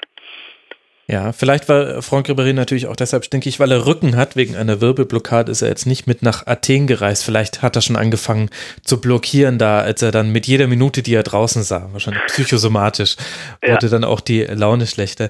Christoph, würdest du denn bei dieser Einschätzung der Leistung von Bayern mitgehen und wa was müsste man im Gegenzug auch dem VfL Wolfsburg attestieren? Ja, also bei den Bayern äh, gehe ich auf jeden Fall mit. Das war ja so gesehen eigentlich ein typisches Bayern-Spiel. Die haben äh, Fehler eiskalt bestraft, der Wolfsburger, haben halt ihre individuelle Klasse ausgespielt. Ich hatte den Eindruck, sie haben auch mehr als in den letzten Spielen noch dann den direkten Weg oft in die Spitze gesucht. Ähm, mhm. Also hinten sicher gestanden größtenteils, auch in Unterzahl sich dann nicht beeindrucken lassen. Also gehe ich voll mit, absolut. Ähm, ja, eine Leistung, keine überragende Leistung der Bayern, aber eine gute Leistung, die wie man eigentlich so von ihnen erwarten kann. Und das war ja auch klar, dass sie, auch wenn sie Pflicht, vier Pflichtspiele davor nicht gewonnen hatten, dass es nicht ewig weitergeht bei dieser Qualität, dass es da irgendwann wieder einen Sieg gibt, früher oder später, wahrscheinlich eher früher. Darauf äh, waren wir, glaube ich, alle eingestellt. Ja, Wolfsburg hast du angesprochen. Ähm, war aus meiner Sicht, die sind zwar jetzt so ein bisschen drin in der Negativspirale, ich glaube sechs Spiele nicht mehr gewonnen, aber ähm, war trotzdem jetzt gegen Bayern kein schlechtes Spiel. Ähm, die haben schon auch im Spielaufbau das ganz gut gemacht. Wollten ja auch, wollten schon noch mitspielen mit den Bayern. Der Einsatz stimmte auch. Haben auch ähm, viele Zweikämpfe gewonnen. Ähm, hätten dann natürlich nach dem 1 zu 2 waren sie ja vielleicht sogar dran. Da fehlte dann so dann doch noch die letzte Entschlossenheit, vielleicht das 2-2 zu machen. Aber ich glaube, die Leistung jetzt auf Bayern bezogen war in Ordnung aus Wolfsburger Sicht, würde ich sagen. Ja, sie hätten auch mit ein bisschen mehr Glück noch ja, andere Ergebnisse da befördern können. Also sie konnten nicht die wenigen Chancen, die sie hatten in der ersten Halbzeit verwerten. Es gab kein Rot gegen Süle nach dem möglichen Foul an Arnold, kann man so pfeifen, aber hätte auch in die andere Richtung gehen können. Es gab keinen Strafstoß gegen Rafinha, weil Weghorst vorher im Abseits stand. Und auf der Fandest du, dass das ein Foul war von Süle? Ich fand es äh, grenzwertig, tatsächlich. Also in der, in der Verlangsamung muss ich sagen, Chapeau an den Schiedsrichter. Aus, dem, aus der Realgeschwindigkeit war das für mich eigentlich eine relativ eindeutige Sache, weil Arnold da auch keinen Grund hatte, sich fallen zu lassen. Man sieht dann, dass er mit dem, mit dem Fuß äh, fast in Sühle reinsteigt, aber das hätte auch andersrum gepfiffen werden können. Ich fand vor allem, dass es so ein paar Momente gab in diesem Spiel, wo Bayern schon noch unsicher war und auf der anderen Seite Wolfsburg dann das aber auch gut gemacht hat. Auch die Art und Weise, wie man dann in Überzahl mit den offensiven Wechseln sehr schnell den Anschlusstreffer erzielt hat. Das fand ich, hat Wolfsburg auf der einen Seite sehr gut ausgespielt, aber bei München hat man da auch immer noch Lücken im Defensivverbund gesehen, die es früher einfach so nicht gab, wo ich jetzt weniger taktische Dinge eher dann eben Verunsicherung und den, den mentalen Ballast der letzten Wochen anführen würde. Aber die Frage, die ich mich gestellt habe, ist, und Thomas, mit dir habe ich ja jemanden in der Leitung, da weiß ich, nicht nur, weil du selbst äh, Trainer bist, kannst du uns später noch erzählen, wie das so lief. Am Ende der Folge darfst du da noch kurz 45 Minuten dranhängen. Äh, warum bekommt denn Wolfsburg dieses gute Positionsspiel, was man in den ersten zwei Spieltagen vor allem, das waren auch die, die man gewonnen hat, hatte, aber auch später immer mal wieder in Auszügen, warum bekommt man das nicht mehr über 90 Minuten aufs Feld. Denn gegen Bayern gab es immer mal wieder Phasen, wo ich den Eindruck hatte, jetzt steht Wolfsburg in einer guten Ordnung, jetzt kann man sowohl mit dem Ball was machen, als auch gegen den Ball sich schnell fallen lassen mit vielen Spielern. Aber es gab auch immer wieder eben Unordnung, die Bayern dann ja auch ausnutzen konnte. Ja, zum guten Positionsspiel, ähm, egal bei welcher Mannschaft, gehört meiner Ansicht nach ein, ein sicheres Passspiel. Und wenn das nicht gegeben ist, ähm, dann äh, nutzt die beste Grundordnung, offensiv wie defensiv nichts, weil man dann äh, eben nicht so lange in Ballbesitz bleibt, mhm. als dass man dieses Positionsspiel dann letztlich auch ähm, als Geduldsspiel sozusagen aufziehen kann, bis dann sich gerade gegen so eine gute Mannschaft dann eben auch Lücken ergeben. Und ähm, wenn man dann entsprechend gestört wird immer wieder und dann nicht die spielerischen Mittel hat, Mittel hat, um die, äh, um dieses Stören zu umgehen erfolgreich oder zumindest nicht äh, Raumgewinnen zu umgehen, sagen wir mal so. Man kann natürlich, man muss nicht zwingend den Ball verlieren, aber wenn man zweimal zurückpassen muss, äh, fängt man wieder von vorne an. Wenn da die Lösungen fehlen, dann, dann wird es eben schwierig, ähm, aus dem, ja, wie du zu Recht sagst, vielleicht guten ähm, Positionsspiel äh, dann auch Kapital zu schlagen. Und das äh, würde ich sagen, war jetzt zum Beispiel am Samstag ein Problem. Ähm, einfach der äh, im Vergleich der individuellen Klasse, äh, Mann gegen Mann fast über den ganzen Platz sozusagen. Mhm. Ähm, da fehlt dann auch das Selbstverständnis und das Selbstvertrauen auch, äh, zu sagen, jetzt, jetzt gehe ich da mal eins gegen eins, um, um Räume aufzureißen und dann eben entsprechend äh, gut positioniert dann auch ähm, nachrücken zu können. Und da, davon war dann zu wenig zu sehen, was dann aber auf der anderen Seite auch wieder ein Indiz dafür ist, dass Bayern es gut verteidigt hat, wenn sie es äh, denn mal verteidigen mussten, weil, weil meistens äh, ähm, war Bayern ja doch äh, dominant, wobei sie jetzt ähm, in dem Spiel jetzt ähm, nur 54 Prozent Ballbesitz insgesamt hatten. Dieser relativ niedrige Bayern-Wert ist aber dann auch ähm, der Unterzahl geschuldet nach der roten Karte über eine halbe Stunde lang. Normalerweise wäre das, denke ich, so im äh, hohen 60er Prozentbereich gewesen.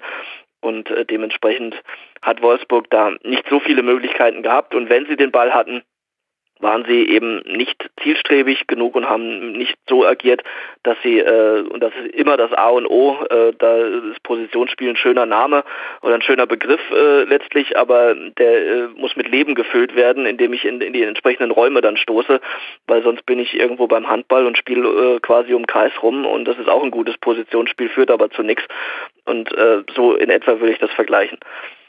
Okay, sehr schön. Ja, auch die Passquoten helfen einem bei dem Spiel dann nicht weiter, weil da die erste versus der zweiten Halbzeit sehr weit auseinandergehen. Also statistisch können wir das jetzt nicht untermauern, was du hast. Allerdings fand ich den Hinweis mit dem ins Eins gegen Eins gehen noch ganz interessant. Das fand ich eine bemerkenswerte Statistik. Wolfsburg hat fünfmal versucht, ins Dribbling zu gehen, Bayern 20 Mal.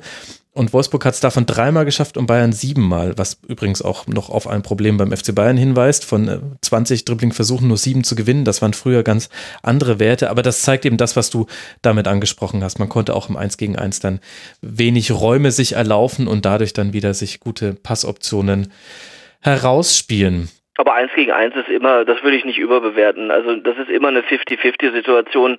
Das kann auch gut verteidigt sein. Man kann trotzdem eine gute Idee gehabt haben und scheitert irgendwie an, an einer Hacke, die noch gerade rausgestellt wird oder so.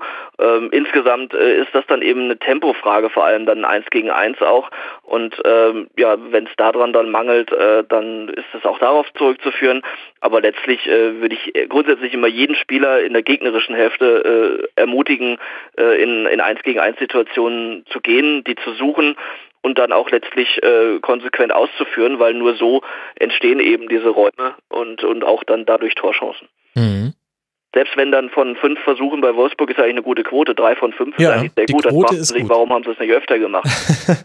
Ja. Ja, äh, das ist vielleicht tatsächlich die, die äh, Frage. Roussillon vor allem hat in den ersten Spieltagen da einiges aufgerissen, hat diesmal es zweimal probiert, einmal hat es auch geklappt. Ich habe immer die Dribblings so ein bisschen vor Augen, weil das in der letzten Saison meiner Diagnose nach das war, was der Bundesliga im internationalen Vergleich gefehlt hat. Alle standen sehr gut gegen den Ball und deswegen brauchst du eben entweder gute Kombinationen, um dich aus dieser Gleichzahl dann meistens in der gegnerischen Hälfte oder oft dann Unterzahl für die angreifende Mannschaft zu lösen oder eben eine 1 gegen 1 Situation und da gehen andere Ligen gehen da viel, viel häufiger ins direkte Dribbling.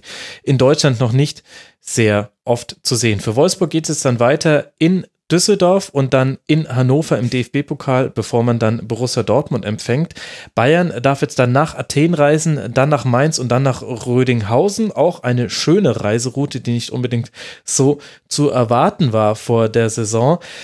Jetzt ist die Frage, Christoph, wollen wir noch kurz über diese Bayern PK sprechen? Wie hast du das aus Bremen verfolgt? Wir müssen es jetzt auch nicht zum Riesenthema machen, wenn ihr da beide keine Lust drauf habt, ehrlich gesagt. Ja, ich glaube, kurz drüber sprechen muss man. Es ist ja einfach das große Thema. Es wird ja am Wochenende auch eigentlich rauf und runter diskutiert.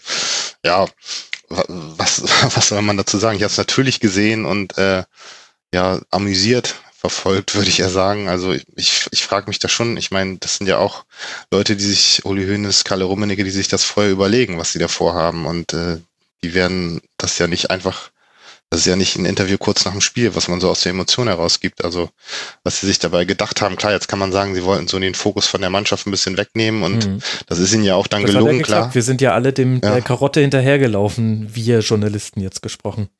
Ja, auf jeden Fall. Also Jetzt hat die Mannschaft auch gewonnen. So gesehen haben sie vielleicht alles richtig gemacht, aber was da halt für Sachen gesagt wurden und dass man sich halt in so kurzer Zeit so oft widerspricht und von Menschenwürde redet und Respekt und dann kurz darauf dann einen ehemaligen Spieler da fast äh, allein verantwortlich machen will, dass die Mannschaft beinahe aus der Champions League rausgeflogen wäre, dass man Journalisten nicht richtig mit dem Namen anspricht, wenn man wenn man sie da äh, öffentlich für irgendwas äh, brandmarken will. Also das war einfach eine abstruse Veranstaltung. Ja, weil du jetzt so sagst, man wird sich ja wohl vorher überlegt haben, was man sagt. Thomas, ich hatte den Eindruck, es gab einen Teil, der vorher geplant war bei dieser PK und das war alles, was Karl-Heinz Rummenigge gesagt hat, wo auch viel Beispiele genannt wurden und wo ich auch glaube, dass im Kern ein paar Dinge mit dabei waren, die hätte man, wenn das zum Beispiel in Christian Streich gesagt hätte oder wenn das in einem anderen Kontext passiert wäre, durchaus auch unterschreiben können, was eben den respektvollen Umgang mit Spielern in der Berichterstattung angeht. Das war vielleicht der geplante Teil und dann gab es aber den ungeplanten Teil, den würde ich einfach mal Uli Hoeneß nennen, weiß nicht, wie ich da jetzt drauf komme, der, der das so sehr konterkariert hat, wenige Sekunden später, dass man dann das Ganze in Summe nicht mehr ernst nehmen konnte. Ja, also grundsätzlich finde ich, dass ähm, natürlich haben sie ein sehr, sehr unglückliches Bild abgegeben insgesamt. Das ist ja nun rauf und runter beschrieben und geschrieben worden danach zu Recht. Ähm, trotzdem finde ich diesen Grundgedanken, äh, auf, auf einen respektvollen Umgang hinzuweisen, auch abseits des Fußballs, ähm, gerade in diesen Zeiten halte ich den für sehr, sehr wichtig. Ähm, den Ansatz äh, da zu wählen, finde ich gut. Ähm, es war halt äh, nicht ausreichend gefüttert durch, durch Beispiele. Also die, die Menschenwürde wird nicht äh, nicht angetastet und nicht mal angestupst, wenn geschrieben wird, das ist Altherrenfußball, ähm, mhm. dann ist das ein Ja, vielleicht Begriff, meinten sie ja die Menschenwürde von alten Herren. Weiß man Bitte? jetzt nicht. Vielleicht meinten sie ja die Menschenwürde von alten Herren. Ja, wie, was, wie auch immer. Auf jeden Fall ist das nichts äh, Schlimmes, nichts Beleidigendes äh, und so weiter. Und auch äh, wenn über äh, Manuel Neuer berichtet wird, der schon bessere äh, Wochen erlebt hat als die vergangenen, das weiß er selber, ähm, dann, ist das journalistische Pflicht und nicht mehr und nicht weniger und da wird kein Spieler persönlich beleidigt oder sonst was. Wenn das der Fall gewesen wäre, dann äh, hätten sie da auch entsprechend Futter gehabt. Das war nicht der Fall. Ähm, natürlich haben sie das Recht, sich gegen ähm, falsche Darstellungen zu, zu wehren. Ähm, das, was ja wohl auch da äh, hinter den Kulissen passiert, das, das kann ich nicht bewerten, was davon jetzt richtig ist und was nicht. Wenn der Verein das Gefühl hat, sie müssen da eingreifen und sich vor die Spieler äh, stellen oder sind falsche ähm, Sachen falsch erklärt worden in der Öffentlichkeit, dann ist es ihr Recht und ihre Pflicht auch da einzugreifen. Ob man das jetzt gleich mit einer PK machen muss, das sei dahingestellt. Aber äh, grundsätzlich den Tenor aufzugreifen, zu sagen, ähm, die, die Fallhöhe oder die Flughöhe erstmal äh, zu errichten mit der Menschenwürde, äh, darüber sind noch äh, nur noch die zehn Gebote eigentlich. Ähm, äh, wenn die noch einer zitiert hätte, dann wäre es vielleicht noch wuchtiger geworden. Aber ansonsten, äh, ja, von da kann man nur sehr hoch fallen und, und zwar erst recht dann innerhalb von wenigen Minuten, wenn man sich ähm, nicht selber an diese eigenen Vorgaben hält. Ähm, Und da äh, muss ich dir ein bisschen widersprechen, da hat auch natürlich der Bauchmensch Schönes hat seinen Teil dazu beigetragen, einen, einen sehr großen Teil sogar und, und hat das Ganze eigentlich äh, komplett konterkariert, aber auch Rummenigge hat am Ende, als er ähm, bei einer Fragestellung an, an äh, Salihamidzic ja, diesem mhm. ins Wort gefallen ist, ähm, auch das hat nicht viel mit respektvollem Umgang zu tun. Weder Respekt gegenüber äh, seinem Kollegen da oben auf dem Podium, noch gegenüber dem Journalisten, der die Frage gestellt hat, äh, was dann eben abgebügelt wurde das sind Sachen, ähm, ja, wo war da dann der Respekt, äh, der vorher, wie gesagt, nochmal zu Recht auch eingefordert wird, ähm, aber dann muss man sich eben auch so entsprechend selber verhalten und das haben sie dann versäumt und ähm, im Nachhinein abseits von allen äh, ja, von aller Häme, die dann im Nachhinein da kam, ähm, ob man das alles gut finden muss, das steht auf dem anderen Blatt. Aber ähm, letztlich war es ein sehr, sehr unglücklicher Auftritt der eben vor allem äh, dann Salihamidzic für mich eigentlich als, als größten Verlierer zurückgelassen hat, weil ähm, dass, dass Rummenigge da ähm, und Hoeneß äh, öfter mal rumpoltern, das, das ist eben so, äh, dass, da haben sie jetzt natürlich eine neue, neue Dimension mit erreicht, äh, weil es äh, diesmal nicht sehr fundiert war. Ähm, aber Salihamidzic, der sowieso schon sehr, sehr kritisch gesehen wird nach dem Motto, was, was hat der denn überhaupt zu sagen bei Bayern und wie definiert sich seine Rolle und, und, und seine Interviews waren bisher ja auch immer, ähm, naja, sagen wir mal, recht, recht äh, mit, mit viel Allgemeinplätzen mhm. gefüllt. Farblos. Äh, und, und, und jetzt äh, äh, will er da mal was sagen und äh, Stellung nehmen und dann äh, wird ihm quasi äh, vom eigenen Verein der Ton abgedreht. Ähm, das fand ich im Nachhinein äh, langfristig fast noch am, am unglücklichsten in der Außendarstellung. Und da müssen sie dann auch sehen, wie sie das äh, letztlich repariert kriegen. Und äh, entweder vertraut man seinem Sportdirektor, wenn man den installiert, oder ähm, man, man tut es nicht und dann muss man eben jemand anderen auf diese auf diesen äh, doch sehr wichtigen Posten setzen und äh, das ist für mich auch eine Frage, die sich aus dieser PK ergeben hat. Was, was ich auch noch bemerkenswert fand, als Nico Kovac dann äh, am Rande des Spiels darauf angesprochen wurde, wollte er sich da eigentlich gar nicht so richtig zu äußern. Also er hätte ja auch sagen können, wie es ja auch in, einige Spieler wie Kimmich getan haben, finde ich mhm. gut, dass, dass sich hier die äh, Bosse mal vor uns stellen, aber er hat gesagt, ich glaube so äh, sinngemäß, er, er will sich auf Sportliche konzentrieren und ich hatte fast den Eindruck, ihm war das Ganze ein bisschen peinlich. Also das finde ich ja auch bemerkenswert, wenn der, wenn der eigene Trainer sich da tatsächlich auch nicht wirklich mit identifizieren kann, was, was da so gesagt wird. Und genau, so siehst es auch in Bezug auf Salihamidzic, also der sitzt da halt mit vorne, sagt fast gar nichts. Wenn er da mal was sagen will, wird ihm das Wort abgeschnitten, wie so ein Schüler in der Grundschule. Also das äh, könnte ihm tatsächlich auch, was die Autorität angeht, und er hat ja eigentlich eine Position, in der er Entscheidungen treffen muss, in der er mhm. auch den Weg vorgeben muss, äh, könnte ihm das noch schaden. Ja. Ich glaube auch, der, der Gedanke war natürlich, sich vor die Mannschaft zu stellen. Das ist richtig. Auf der anderen Seite wurde natürlich der Druck, der sowieso schon sehr, sehr hoch war, wurde damit noch immens erhöht eigentlich. Also ich würde gar nicht mal einen Zusammenhang zwischen dem Sieg und dieser PK herstellen, im Sinne von, auch ja, jetzt waren die Spieler aber froh, dass sie äh, da Schutz erfahren haben, sondern im Gegenteil, der Druck wurde nochmal äh, potenziert dadurch, dass äh, die Bringschuld quasi noch mehr eingefordert wurde, so nach dem Motto, jetzt wir hauen euch hier, äh, wir hauen uns hier für euch ins, äh, legen euch für euch, in, für euch ins Zeug und jetzt, jetzt liefert mal, was sie sowieso hätten tun müssen nach diesen vier schlechten Spielen. Und ähm, das war aber noch ein, ein Druck, der zusätzlich aufgebaut wurde und der Mannschaft wurde damit sicherlich auf die Art und Weise auch kein Gefallen getan.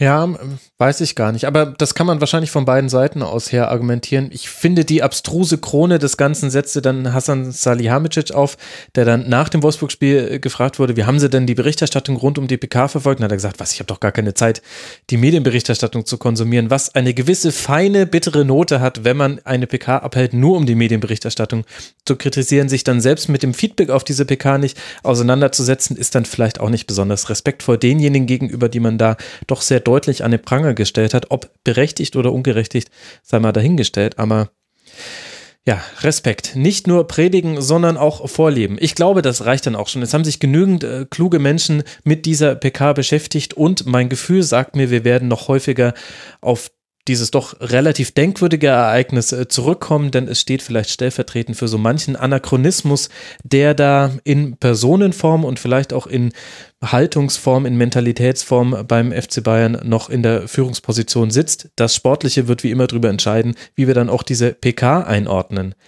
Womit wir aber dann mal kommen können zum eigentlichen Schwerpunkt dieser Sendung. Der soll nämlich nicht die Bayern-PK sein, sondern Werder Bremen. Tja, Christoph, und wie bewerten wir jetzt dieses Spiel da auf Schalke? Nach dem Ergebnis, dann ist es die sechste Niederlage für Schalke und mal wieder ein Sieg, nämlich der fünfte für Werder. Nach den Torschüssen, dann wäre es ein 12 zu 8 pro Schalke. Nach den Expected Goals, dann wäre es ein 1,23 zu 0,72 pro Schalke, also eher ein Unentschieden. Ich würde gerne mit denen mal beginnen, bevor wir dann länger über Werder sprechen. Wie hat dir denn Christoph Schalke 04 in der Partie gefallen?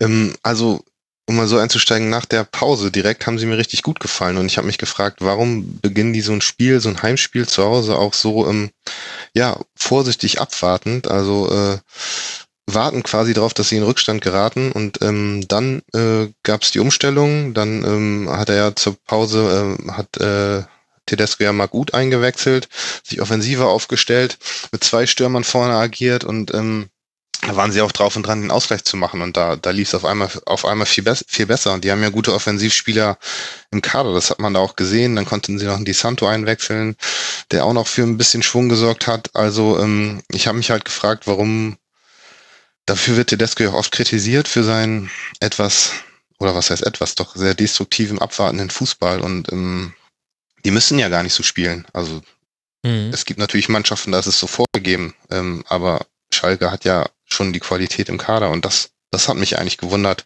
dass sie dann so ein Spiel so abwartend angehen und praktisch das Gegentor brauchen, um dann die nötigen Umstellungen vorzunehmen und dann auch doch besser zu funktionieren. Lässt sich vielleicht auch mit der Tabellenkonstellation erklären. Also jetzt nach diesem Spieltag dann Tabellenplatz 16 eben erst sechs Punkte geholt werden, während eben oben die ersten vier bei 20 bis 16 Punkten rumlaufen. Also da ist die Distanz schon ganz schön groß geworden zur Champions League. Thomas, wie würdest du denn dann die Leistung von Schalke einordnen, wenn wir dann mal die 90 Minuten betrachten und nicht getrennt nach zwei Halbzeiten?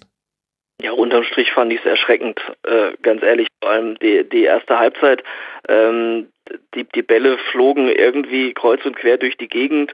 Äh, kaum mal das drei, äh, das ist fast schon hochgegriffen, dass drei Pässe hintereinander den eigenen Mann erreicht haben, äh, wenn es jetzt nicht gerade ein Querpass über drei Meter war.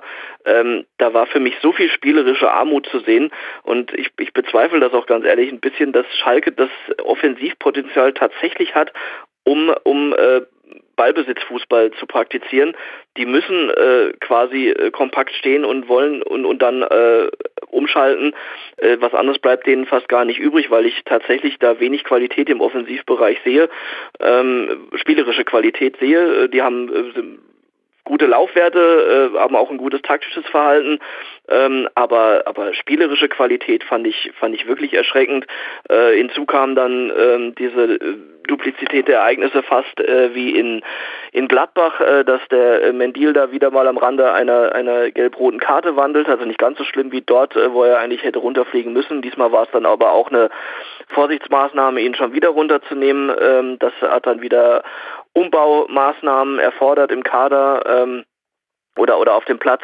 Ähm, das sind alles so Sachen, die sich da summieren und wo wo nicht wirklich was zusammenpasst. McKenny als mehr oder weniger zweite Sturmspitze zu bringen, ähm, ja hat sich mir jetzt auch ehrlich gesagt nicht so ganz erschlossen, diese, diese Idee.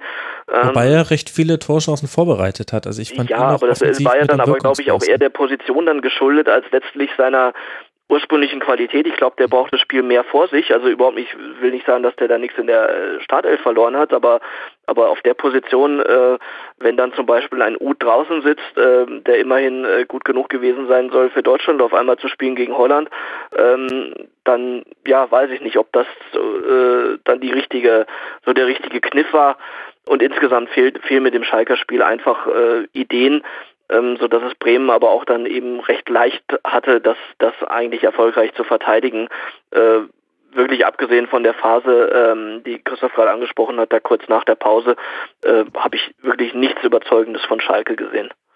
Also da nur noch mal ganz kurz, ich meinte natürlich nicht, dass Schalke jetzt den großen Ballbesitz Fußball spielen muss. Ich hatte ja. einfach so im Sinn, dass sie sich doch ein bisschen offensiver ausrichten könnten und dieses ständig abwarten, agieren, das einfach mal aufgeben. Also klar. Ja, aber was ist dann für dich die, die Mischung daraus? Also entweder ich will den Ball haben, dann habe ich Ballbesitz Fußball oder äh, ich, ich, ich warte ab. Also dazwischen, klar gibt's da noch eine Grauzone, aber, aber so richtig das für Schalke dann in dem Fall zu definieren, zu sagen, äh, die, die müssen jetzt offensiver auftreten, ähm, sehe ich gar nicht, dass sie die Option hätten, dass das der Kader groß hergeben würde. Ja, ja, es gibt ja schon noch ein Zwischending. Man kann ja auch äh, Umschaltsituationen besser nutzen. Man kann mehr mit hohen Bällen agieren. Das hätten sie gegen Werder gerade tun müssen, weil sie da in der Luft klar überlegen waren. Ähm, das heißt jetzt nicht, dass sie, dass sie ewig lange den Ball halten müssen und äh, ständig Ballbesitz Fußball spielen müssen, aber sie hätten ja schon die Möglichkeit gehabt, auch einfach mehr nach vorne zu machen. Äh, über welche, über Standards vielleicht auch, also einfach über, es gibt ja auch andere Möglichkeiten als nur Ballbesitz Fußball, um nach vorne zu kommen. Ich glaube, die Frage ist auch ein bisschen, wie viele meiner Spieler schalten sich in Umschaltsituationen oder in Offensivaktionen, sagen wir es mal so, mit in den Angriff mit ein. Und das sind eben bei Schalke nicht mehr so viele, wie es schon waren, wofür man aber auch bestraft wurde also in dem Spiel waren es meistens fünf Spieler, die mit nach vorne gegangen sind. Und dann ist es eben für den Gegner sehr, sehr einfach, Minimum eine Gleichzahl herzustellen, eher eine Überzahl.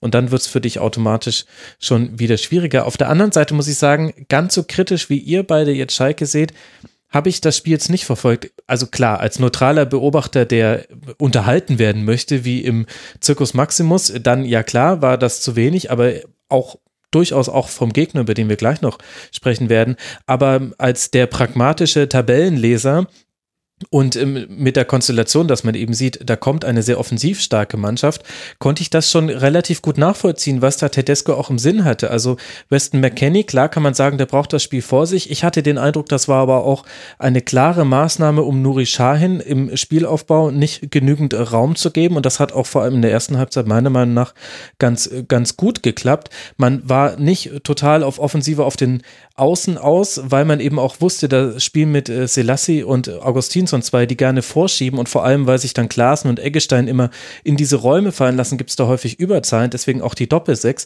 Also ich finde, dass eigentlich schon einiges vom Schalker Spiel aufgegangen ist, ohne dass es jetzt beeindruckend, überwältigend oder ganz, ganz klasse gewesen sei. Und am Ende stehen natürlich auch nur zu zwei. Aber ich konnte das zumindest nachvollziehen und hatte auch den Eindruck, in dem Spiel ist auch alles zugunsten von Werder ausgegangen. Also sowohl das 1 zu 0, was meiner Meinung nach relativ aus dem Nichts fiel, als auch dann das 2 zu 0 und dass hinten raus keine dieser vielen Chancen von Schalke auch nur über die Torlinie ging. Das war ja dann fast schon mit dem Lattenkopfball von Uth noch. Dann holt Pavlenka noch den, den Fuß raus gegen Burgstaller. Also ich fand es nicht ganz so schlecht, muss ich, muss ich sagen. Auch wenn es natürlich dramatisch aussieht in der Tabelle und alles andere als schön ist, wenn ein Champions League-Teilnehmer in dieser Art und Weise Fußball spielt, aber ich hätte es jetzt nicht ganz so kritisch gesehen. Aber vergleich doch mal, wir haben, wir haben vorhin über Gladbach gesprochen, Ver ja. vergleich doch mal die, die, diese beiden offensiven Pläne, die, die äh, diesen beiden Mannschaften zugrunde liegen. Und äh, der eine, äh, eine ist sogar Champions League Teilnehmer mit Schalke. Äh, das, das ist, äh, Entschuldigung, weiß ich nicht, das ist zu wenig. Das ist äh, erschreckend harmlos, was da nach vorne geht. Ja, äh, auch wenn stimmt. die sich vielleicht da jetzt im, im Raum gut verhalten haben. Und ich brauche auch keinen McKenny, um um um um um Shahin aus dem Spiel zu nehmen. Das das äh, können vom vom ja dann das können vom Anlaufverhalten andere auch machen. Äh, ähm, äh, da da hat jeder Aufbauspieler oder Sechser der Welt schwer, wenn er da entsprechend zugestellt wird. Äh, da muss ich McKenny nicht für opfern. Äh, das, wie, wie, gesagt, erschließt sich mir nicht. Ähm, und äh, es mag sein, dass die ja eine, eine, gute Grundordnung haben und die sind ja auch nicht zufällig äh, deswegen Vizemeister geworden, dann eben in der letzten Saison. Aber ähm, sie müssen halt äh, offensiv, deswegen sage ich Gladbach als Beispiel, äh, einen Plan entwickeln, äh, der da auch äh, Anlass dazu gibt zu sagen, ähm, wir, wir haben gegen mehrere, gegen verschiedene Mannschaften da, äh, verschieden auftretende Mannschaften einfach mal äh, auch, auch Plan A, B und C, ja. äh, auf die wir zurückgreifen, auf die wir zurückgreifen können und das, sorry, das sehe ich bei Schalke nicht. Ja, also es war auch aus meiner Sicht tatsächlich dass die Werder da gerade in der ersten Halbzeit ganz gut zugestellt haben. Also die Innenverteidiger Welkwitsch, Moisander hatten ja auch echt Probleme im Spielaufbau. Da kamen oft nur lange Bälle. Schein war zugestellt, wie schon gesagt. Nur Schalke hat aus diesem Vorteil eigentlich nichts gemacht. Also mhm. die haben Werder vor Probleme gestellt, haben dann auch Bälle gewonnen, aber haben damit nicht viel angefangen. Ja. Weil eben die, die, die Offensiv, Offensivstärke äh, oder vielleicht auch die, das richtige Offensivrezept. Das stimmt. Vielleicht also ich fand, das war relativ nah an vielen Leistungen aus der Vorsaison, wenn auch mit anderem äh, taktischen System. Und da ist man dann eben häufig mit 1-0 in Führung gegangen und hat das dann eben genau mit diesem Fußball über die Zeit gebracht. Und das kann man natürlich, wurde ja auch in der letzten Saison schon kritisiert. Aber gerade der Vergleich mit Gladbach, da siehst du eben auch, was gerade fehlt. Gladbach hat eben gerade einen Player vorne drin, der jetzt schon einige Tore reingemacht hat und eben hinten nachschieben auch. Wir haben die Qualität auf der Bank angesprochen. Das sind ja schon Faktoren, wo man auch im Vergleich mit Gladbach recht gut ausmachen kann, was dann Schalke fehlt, was überraschend ist, weil die einen spielen Champions League und die anderen wollen vielleicht im Bestfall in der Champions League landen. Aber ich glaube, wir haben jetzt schon die, die verschiedenen Sichtweisen auf dieses Spiel ganz gut abgebildet und ich gebe auch ja auch recht, also ich will da ja nicht völlig kontra gehen. Ich glaube, es ist auch eine Interpretationsfrage, aber das bringt uns ja jetzt mal dann dazu, den Blick auf Werder zu richten. Christoph, geht denn für dich dieser 2 zu 0 Sieg und damit auch der dritte Tabellenplatz nach diesem achten Spieltag, geht das für dich in Ordnung? Ja, also der Sieg, der Sieg geht auf jeden Fall in Ordnung und damit auch der dritte Tabellenplatz, weil sie bisher eine richtig gute Saison spielen und ähm, Schalke, man hat jetzt so in Bremen halt vor dem Spiel gesagt, das wird so der erste richtige Gradmesser. Klar, in der Tabelle stehen sie jetzt nicht da, wo man sie erwartet hätte, aber es gab ja auch einige, die gesagt haben, Werder hatte ein relativ leichtes Startprogramm. Kann man nicht ganz widersprechen, wobei das durchaus auch einige Aufgaben da beinhaltet hat, die nicht so einfach waren und die Werder dann gut gemeistert hat. Aber die richtig großen Namen kommen jetzt und da war Schalke eigentlich so, so der Erste und da haben alle eigentlich gespannt jetzt drauf geguckt, wie schlägt sich Werder jetzt gegen so einen Gegner, gegen Champions League Teilnehmer auch auswärts und mit so einer Selbstverständlichkeit dann da zu gewinnen, das fand ich schon sehr beeindruckend. Also einfach äh, auch den äh, Moment abzuwarten, die erste Chance gleich eiskalt zu nutzen, das zeigt schon, dass das Werder sich irgendwie in die, zumindest in die Richtung Spitzenteam entwickelt. Und ähm, eigentlich waren die Voraussetzungen ja auch gar nicht so gut. Philipp Bargfrede hatte sich kurzfristig verletzt. Mhm. Der Plan war eigentlich mit einer Dreierkette zu spielen, mit Bargfrede als zentralen Mann. Der musste dann über den Haufen geworfen werden. Ähm, Schein hat dann gespielt, hatte ja am Anfang auch Probleme, weil er zugestellt war. Aber auch darauf findet dann, äh, findet Werder im Moment so die richtige Antwort. Schein hat sich dann tatsächlich auch nach hinten fallen lassen, hatte dann das Spiel besser vor sich, hat dann, hat dann quasi auch so eine Art Libero oder Zentralmann der Dreierkette gespielt, wo man bisher eigentlich dachte, das ist eine Rolle, die Bargfrede vorbehalten ist. Das hat auch gut funktioniert und ähm, ja, im Moment, klar, läuft es einfach gut, ist eine Erfolgsserie, aber Schalke war jetzt nochmal eine ganz besondere Herausforderung und äh, da haben sie es halt wirklich gut gemacht und auch im im Spiel, wie, wie Florian Kofeld dann da nochmal reagiert hat, ähm, die Taktik ja dann umgestellt hat in der, in der zweiten Halbzeit. Das, das fand ich durchaus auch bemerkenswert. Dann ähm, auf ein System, also mit 4-3-3 angefangen und dann auf ein System mit ähm, zwei Stürmern umgestellt, hinten dann mit Dreierkette, mit Langkamp hinten drin. Mhm. Absolut sinnvoll, weil klar war, Schalke wird natürlich äh, mit zunehmender Spieldauer auch vermehrt hohe Bälle spielen und Langkamp ist nun mal der kopfballstärkste Verteidiger, den Werder hat. Die anderen sind ja alle eher nicht so für ihre Kopfballstärke bekannt und Pizarro dann vorne rein, der zweite Spitze, um den Ball zu halten. Also das ähm, alles, alles Sachen, die Sinn machen, die dann natürlich auch funktioniert haben. Ich hatte ein bisschen, bisschen Bedenken, dass man so eine Systemumstellung funktioniert natürlich auch nicht immer reibungslos. Und das hatte, äh, das 4-3-3 lief ja eigentlich auch ganz gut. Werder hat ja auch eins nur geführt. Ob die Mannschaft das so schnell umsetzen kann. Und, und das hat aber ja total reibungslos funktioniert. Und ähm, das spricht schon für eine gewisse Klasse. Und das hat mich absolut beeindruckt jetzt bei dem Spiel.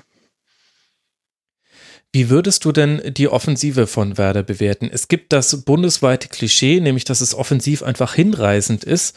Es gibt aber auch, wenn ich jetzt mal, ich spiele jetzt einfach mal miese, Peter, und dann sage ich, gegen Eintracht am zweiten Spieltag in Überzahl nur durch einen Standard und vielleicht einen kleinen Torwartfehler gewonnen, gegen den Club einen Sieg hergeschenkt und die Konter gar grauslich ausgespielt, in Augsburg beschenkt worden von Fabian Giefer.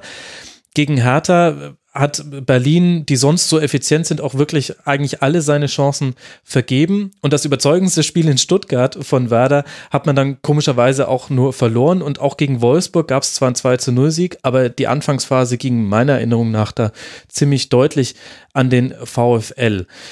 Wo würdest du denn das Leistungsniveau von Werder aktuell einordnen? Zwischen jetzt hier miese Peter Max und vielleicht bundesweit gerade Werder Euphorie in manchen Medien auch?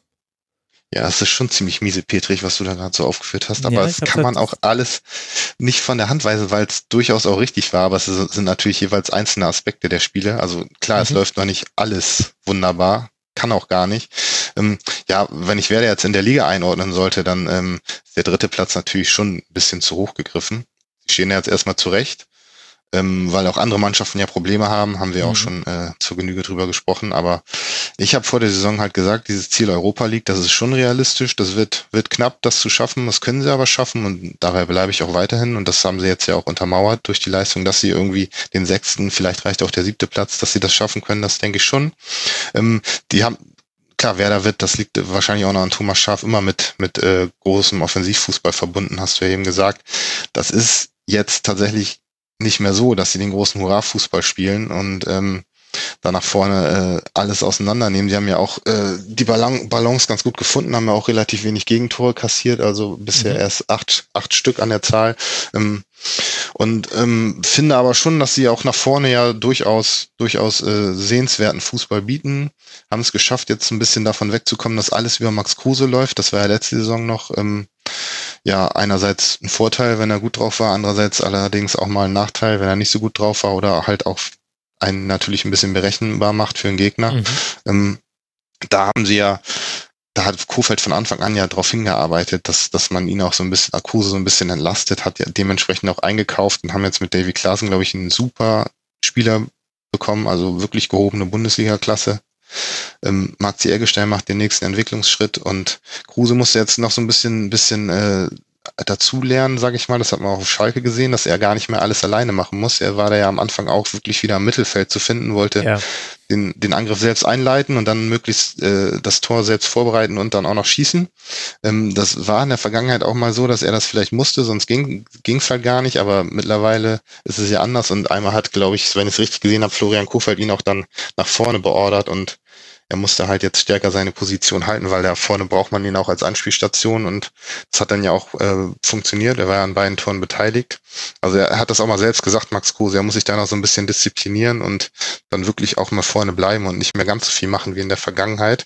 Und daran sieht man aber auch, dass Werder halt in der Offensive Qualität dazugewonnen hat, wenn man sich halt leisten kann, so ein Kruse halt dass über ihn nicht mehr alles laufen muss, dass man halt äh, andere Spieler hat. Auch Osako, der gegen Schalke jetzt nicht so gut war, aber der bisher auch einen super Eindruck Druck macht, ist auch immer ein Spieler, der die entscheidende Aktion haben kann. Ähm, ja, dann kann man noch einen Claudio Pizarro einwechseln. Ich glaube, über den muss, muss man nicht viel sagen. Ähm, der ist auch, auch wenn er bisher nicht getroffen hat, immer, immer wertvoll vorne, weil er einfach eine gewisse Ausstrahlung hat, weil er Bälle halten kann. Das hat man gegen Schalke gesehen die Außenverteidiger, gerade gerade Gebre Selassie noch dazu, äh, machen ja auch viel nach vorne. Der äh, Theo Gebre Selassie spielt fast die Saison seines Lebens bisher, finde ich. Mit dem hatten, ja, damit hatten jetzt auch nicht viele gerechnet. Ich, ich auch Muss nicht, dass er, ja nochmal so stark oder? spielt. Ist das nicht äh, die dünn, am dünnsten besetzte Position im Kader ja, gerade? muss er, muss er, genau. Ja, also man hat ja, ähm, Werder hat ja Felix Beimo geholt, eigentlich als, als Backup, um Gebre Selassie auch nochmal so ein bisschen Dampf zu machen, aber der braucht, Beimo braucht, glaube ich, noch seine Zeit, die Umstellung von der schwedischen auf die deutsche Liga. Mhm. Ist ihm bisher nicht gelungen. Also zumindest bisher war er auch noch nicht mal im Kader, aber was man so im Training sieht, fehlt da doch das Tempo und steht öfter mal falsch und wartet dann doch den Ticken zu lange. Mhm. Der ist auch noch jung, kann alles noch kommen, aber da hast du schon einen Punkt angesprochen, könnte sicherlich ein Problem geben, wenn Gebre Selassie mal aus irgendwelchen Gründen ausfällt. Wen stellt man da rechts hin? Hm. Ich vermute, da wird sich dann tatsächlich irgendeine positionsfremde Lösung ergeben müssen aktuell, weil Beimo einfach noch nicht so weit ist. Aber gut, das wäre ist jetzt eine hypothetische Frage, weil im Moment spielt Gebre Selassie und spielt auch richtig gut, auch mhm. auf Schalke wieder. Und ähm, ja, also um zur Frage zu kommen, Offensivfußball, es ist nicht der Zauberfußball früherer Zeiten, aber sie spielen schon auch gut und ansehnlich nach vorne und dafür wird Kofeld ja jetzt auch gerade überall abgefeiert, wurde ja letzte Saison schon, dass er halt im Abstiegskampf kommt und sagt, ähm, ich will den jetzt nicht mit Defensivfußball hier irgendwie den Klassenerhalt gerade so schaffen, sondern äh, will nach vorne spielen und das hat er ja vor dieser Saison nochmal ein bisschen verschärft. Das Ganze hat dann gesagt, wir wollen jetzt auch den Ball haben, wir wollen also wirklich eine Art Ballbesitzfußball spielen.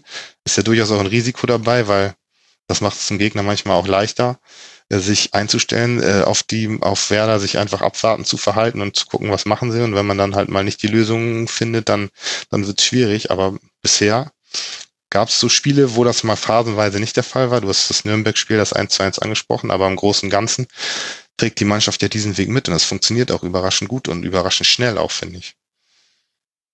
Thomas, jetzt haben wir ja noch jemanden hier in der Runde, der so wie ich aus einer journalistischen Distanz auf äh, Werder guckt und einer räumlichen Distanz meine ich das ist vor allem. Also ich möchte damit jetzt nicht sagen, Christoph, dass du in Werder-Wäsche schläfst. Das war gerade falsch formuliert. Alles klar. Äh, Thomas, wie ordnest du denn Bremen ein jetzt nach diesen acht Spieltagen in der Liga? Ja, dass sie völlig zu Recht ähm, oben mit dabei sind ähm, und dass das, glaube ich, auch was ist, was äh, Perspektive hat, ähm, das ganze Konstrukt, äh, angefangen äh, von einem sehr, sehr guten Trainer über eine äh, klare Spielidee bis hin zu ähm, Führungspersönlichkeiten äh, über äh, wie Klaassen oder oder Kruse eben auch auf dem Platz, die das dann rüberbringen. Und besonders begeistert bin ich äh, von Eggestein, ähm, nicht nur weil er jetzt zwei Tore gemacht hat, sondern weil er ähm, halt richtig guter Fußballer ist. Und das hat sich für mich auch äh, jetzt konkret am Samstag darin wiedergespiegelt, ähm, dass er äh, im Prinzip zwei identische Tore geschossen hat, nur einmal mit rechts und einmal mit links. Und das aus der Distanz jeweils äh, zu bewerkstelligen, ähm, das ist äh, bemerkenswert, weil das kriegen manche Bundesligaspieler nicht aus äh, nahe Entfernung hin, ähm, da beide Füße gleichwertig äh, zu benutzen. Und das spricht erstens für ähm, viel Selbstvertrauen und zweitens auch für eine richtig gute Ausbildung, die der Junge offensichtlich äh, genossen hat dort. Ähm, plus dann eben auch vom Trainer ermutigt zu werden, das dann so entsprechend auf den Platz zu bringen. Also äh, Hut ab, ähm, das, da reift richtig was ran und ähm, sie haben natürlich auch den Vorteil, dass sie im Gegensatz zu ähm, Bayern und Dortmund zum Beispiel, dass sie, dass sie äh, international jetzt da nicht gefordert sind im Moment. Und von daher ähm, heißt das, äh, sie können sich Woche für Woche immer nur auf ein Spiel äh, in der Regel vorbereiten. Pokal jetzt mal ausgeklammert. Und ähm, das ist auch was, äh, was dazu beitragen wird, dass sie ihre Automatismen immer weiter verbessern werden. Und das ist äh, kein gutes, äh, keine gute Nachricht eigentlich für die Konkurrenz. Nein, in der Tat nicht. Das zeigt ja die aktuelle Tabellenplatzierung von Werder. Jetzt hast du Christoph äh, Flo Kofeld schon genannt. Logischerweise wird an seiner Person dieser Ausschwung vor allem festgemacht und das ja nicht zu Unrecht. Was zeichnet ihn denn als Trainer aus?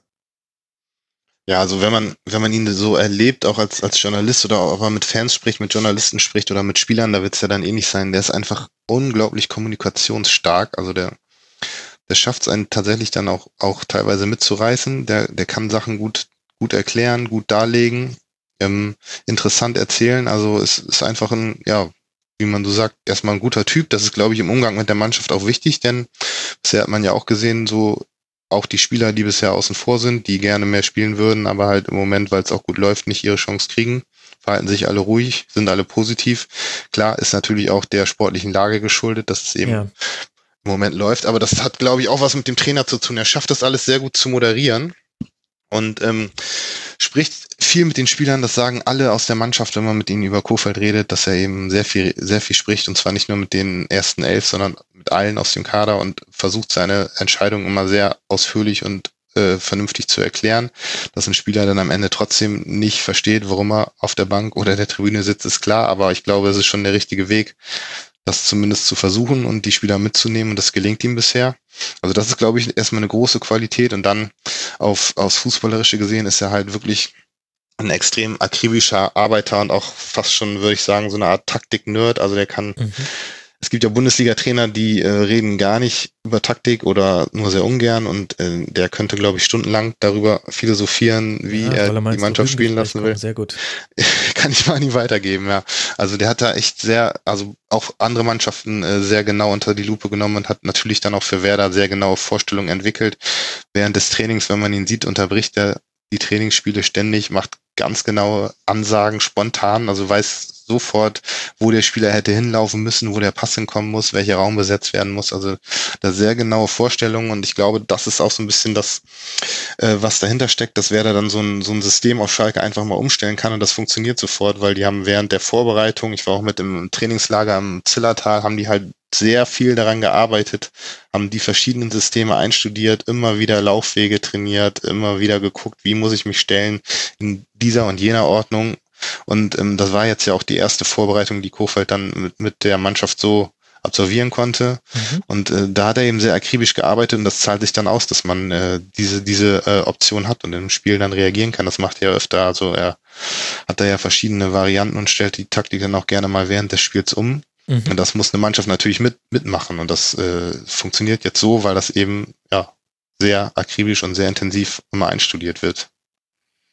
Ich habe auch den Eindruck, dass Werder zu allen Spielen unter Kofeld nicht nur mit einem Plan A, sondern auch mit B und C anreist. Also sowohl das situativ manchmal entschieden wird, wenn der Gegner etwas macht, womit man vielleicht nicht gerechnet hat oder auf das man reagiert, aber auch spielsituationsgetrieben. Also das ist in der äh, Saison konnte man das noch nicht so häufig sehen, weil Werder häufig in Führung gegangen ist. Aber in der letzten Saison äh, konntest du nach Rückstand fast schon automatisiert sehen, wie sich gewisse Dinge verschoben haben und zwar auch auf den Gegner angepasst. Also mal war es eine Systemumstellung, das war gegen Gladbach so, da war es auch am plakativsten, weil da Robert Bauer, glaube ich, rausgenommen wurde und dann das System umgestellt wurde und dann aus dem 0-2 in 2-2 wurde.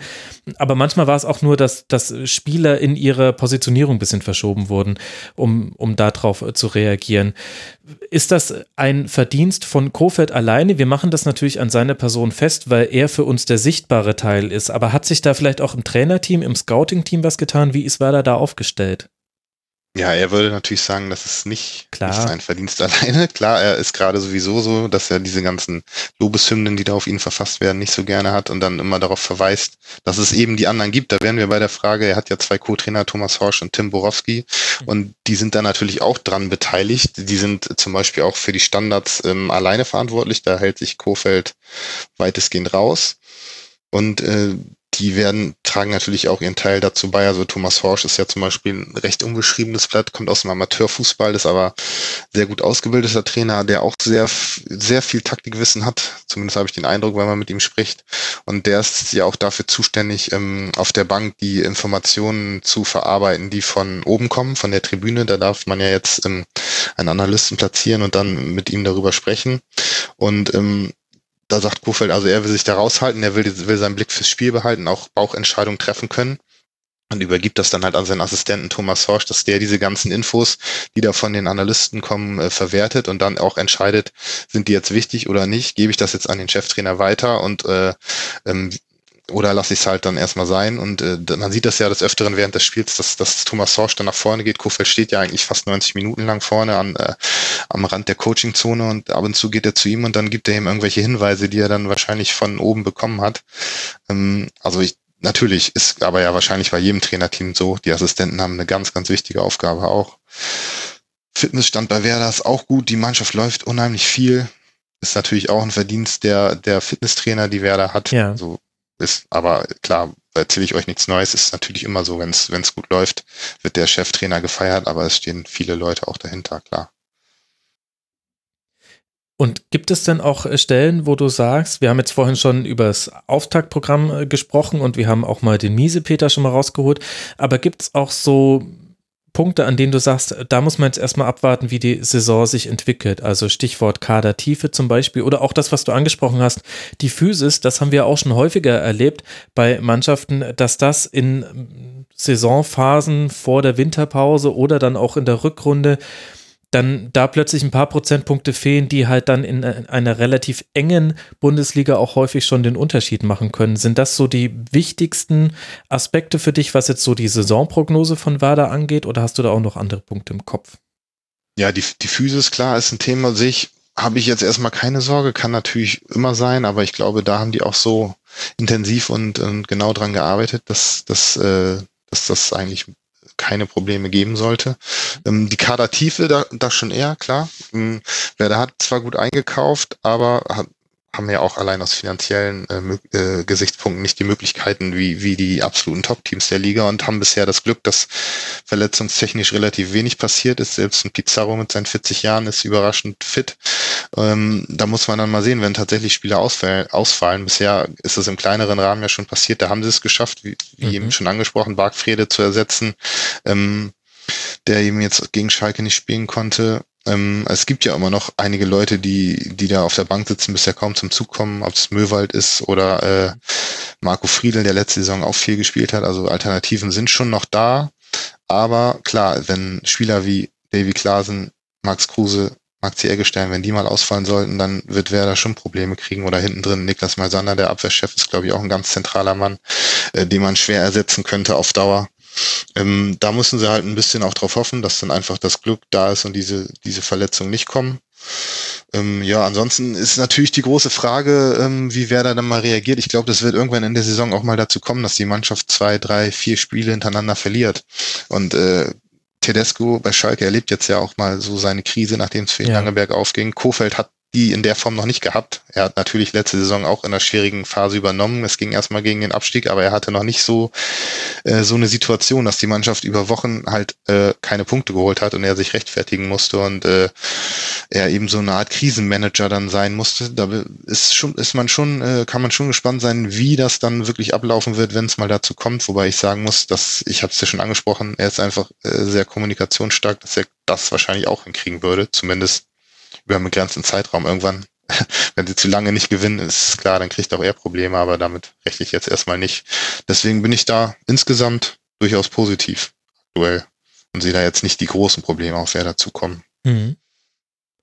Welche Rolle spielt denn da das Umfeld bei Werder? Also sowohl ihr als Journalisten als auch die Fans. Ich habe den Eindruck, also Werder ist ein Team, negativ formuliert, das im eigenen Saft liegt und äh, das schon seit einigen Jahren. Das wurde auch zum Teil schon kritisiert. Der berühmte Werder Weg ähm, wurde aber zum Teil auch schon zu Recht gelobt. Da gibt es ja auch kein richtig oder falsch. Das ist einfach die Philosophie von Werder, dass man im Grunde fast jeden, der da in Verantwortung ist, bis auf Thomas Horsch, fast jeden kennt man. Also es ist dann schon typisch für Werder, dass neben einem Horst, den du uns jetzt eingeführt hast, dann ein Tim Borowski sitzt, wo alle sagen, ah ja klar, den kenne ich ja noch, weil der hat früher mal eine sehr gute Zeit bei Werder gehabt.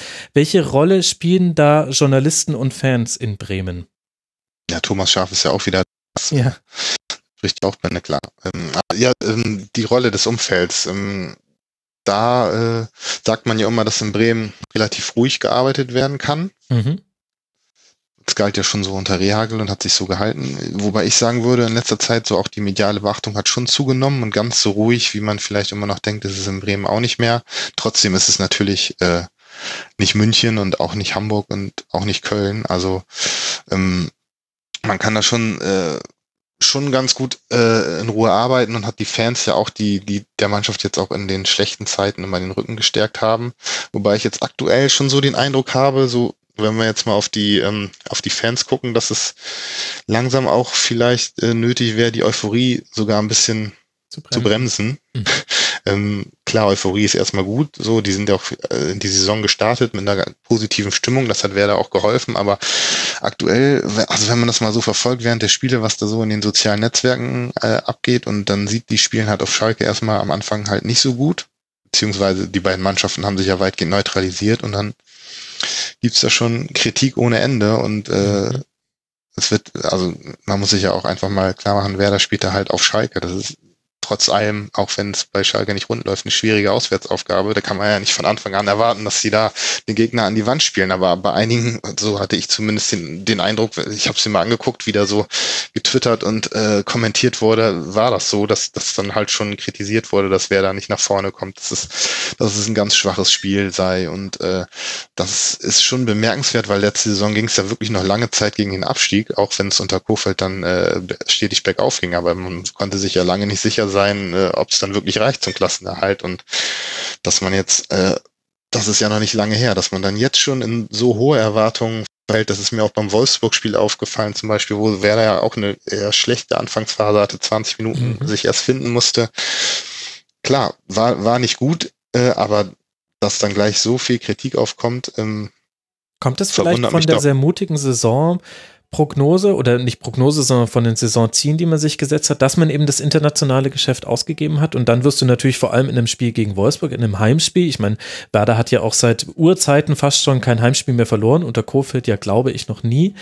Dann ist es ja irgendwie auch recht einfach erklärbar, warum die Erwartungen dann auch sehr hoch sind an die Mannschaft.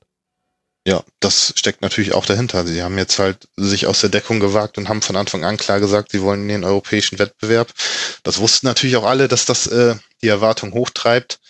Trotzdem denke ich, ähm, klar ist das Saisonziel hochgesteckt, aber man kann jetzt, nur weil sie international spielen wollen, ja auch trotzdem nicht erwarten, dass sie jetzt jeden Gegner von Anfang an klar dominieren. Und äh, also ich, da muss man, glaube ich, jetzt schon ein bisschen vorsichtig sein. Äh, das hat man auch äh, im Heimspiel gegen Nürnberg gesehen, was natürlich, was natürlich nicht gut war. Und so ein Gegner muss Werder eigentlich auch zu Hause schlagen. Das 1-1 ja. war zu wenig, da keine Frage. Aber da gab es ja teilweise schon, äh, da gab es ja schon Pfiffe, gerade so äh, Szene mit dem Rückpass von Max Kruse, der da fast von der Mittellinie zum Torwart gespielt hat.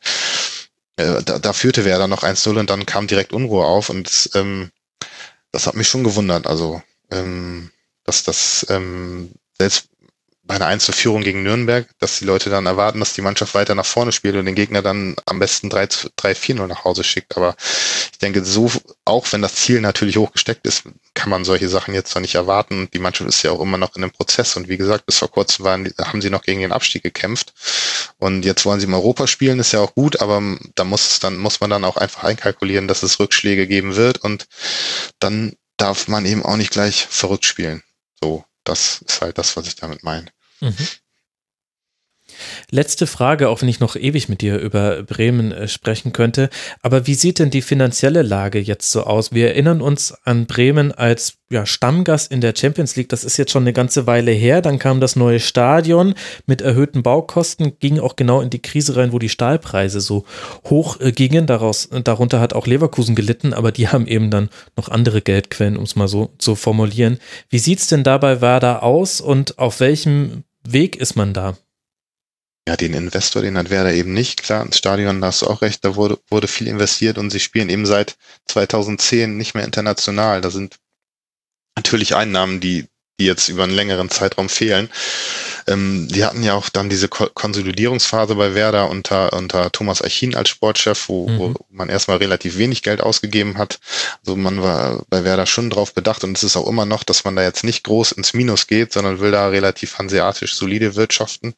Ähm, Trotzdem jetzt äh, in letzter Zeit ein paar größere Transfers getätigt. Ja, gerade Davy Klaasen ist ja der Rekordeinkauf, kann mit Zuschlägen bis zu 15 Millionen den Verein kosten. Dann im Winter ist schon Milot Rashica für 7, 8 Millionen gekommen. Auch äh, nicht wenig für Werder-Verhältnisse. Also die gehen schon ins Risiko, sind aber natürlich darauf angewiesen, auf der anderen Seite auch dann äh, Thomas Delaney zu verkaufen und dadurch rund 20 Millionen einzunehmen. Also Geld ist nicht in Massen da. Man sieht es ja auch, wenn man den Etat vergleicht, da äh, dürfte Werder eigentlich nicht international spielen. Die müssen das eben anders auffangen durch guten Trainer, clevere Transfers. Das ist ihnen jetzt bisher, glaube ich, ganz gut gelungen. Ja, das große Geld ist nicht da. Das, äh, da sind sie dann auch wirklich drauf angewiesen in einem Umfeld wie in Bremen, wo es eben nicht die Großinvestoren gibt und die Großsponsoren, die da Schlange stehen, äh, dann wieder mal international zu spielen und äh, dadurch vielleicht die Einnahmen zu steigern.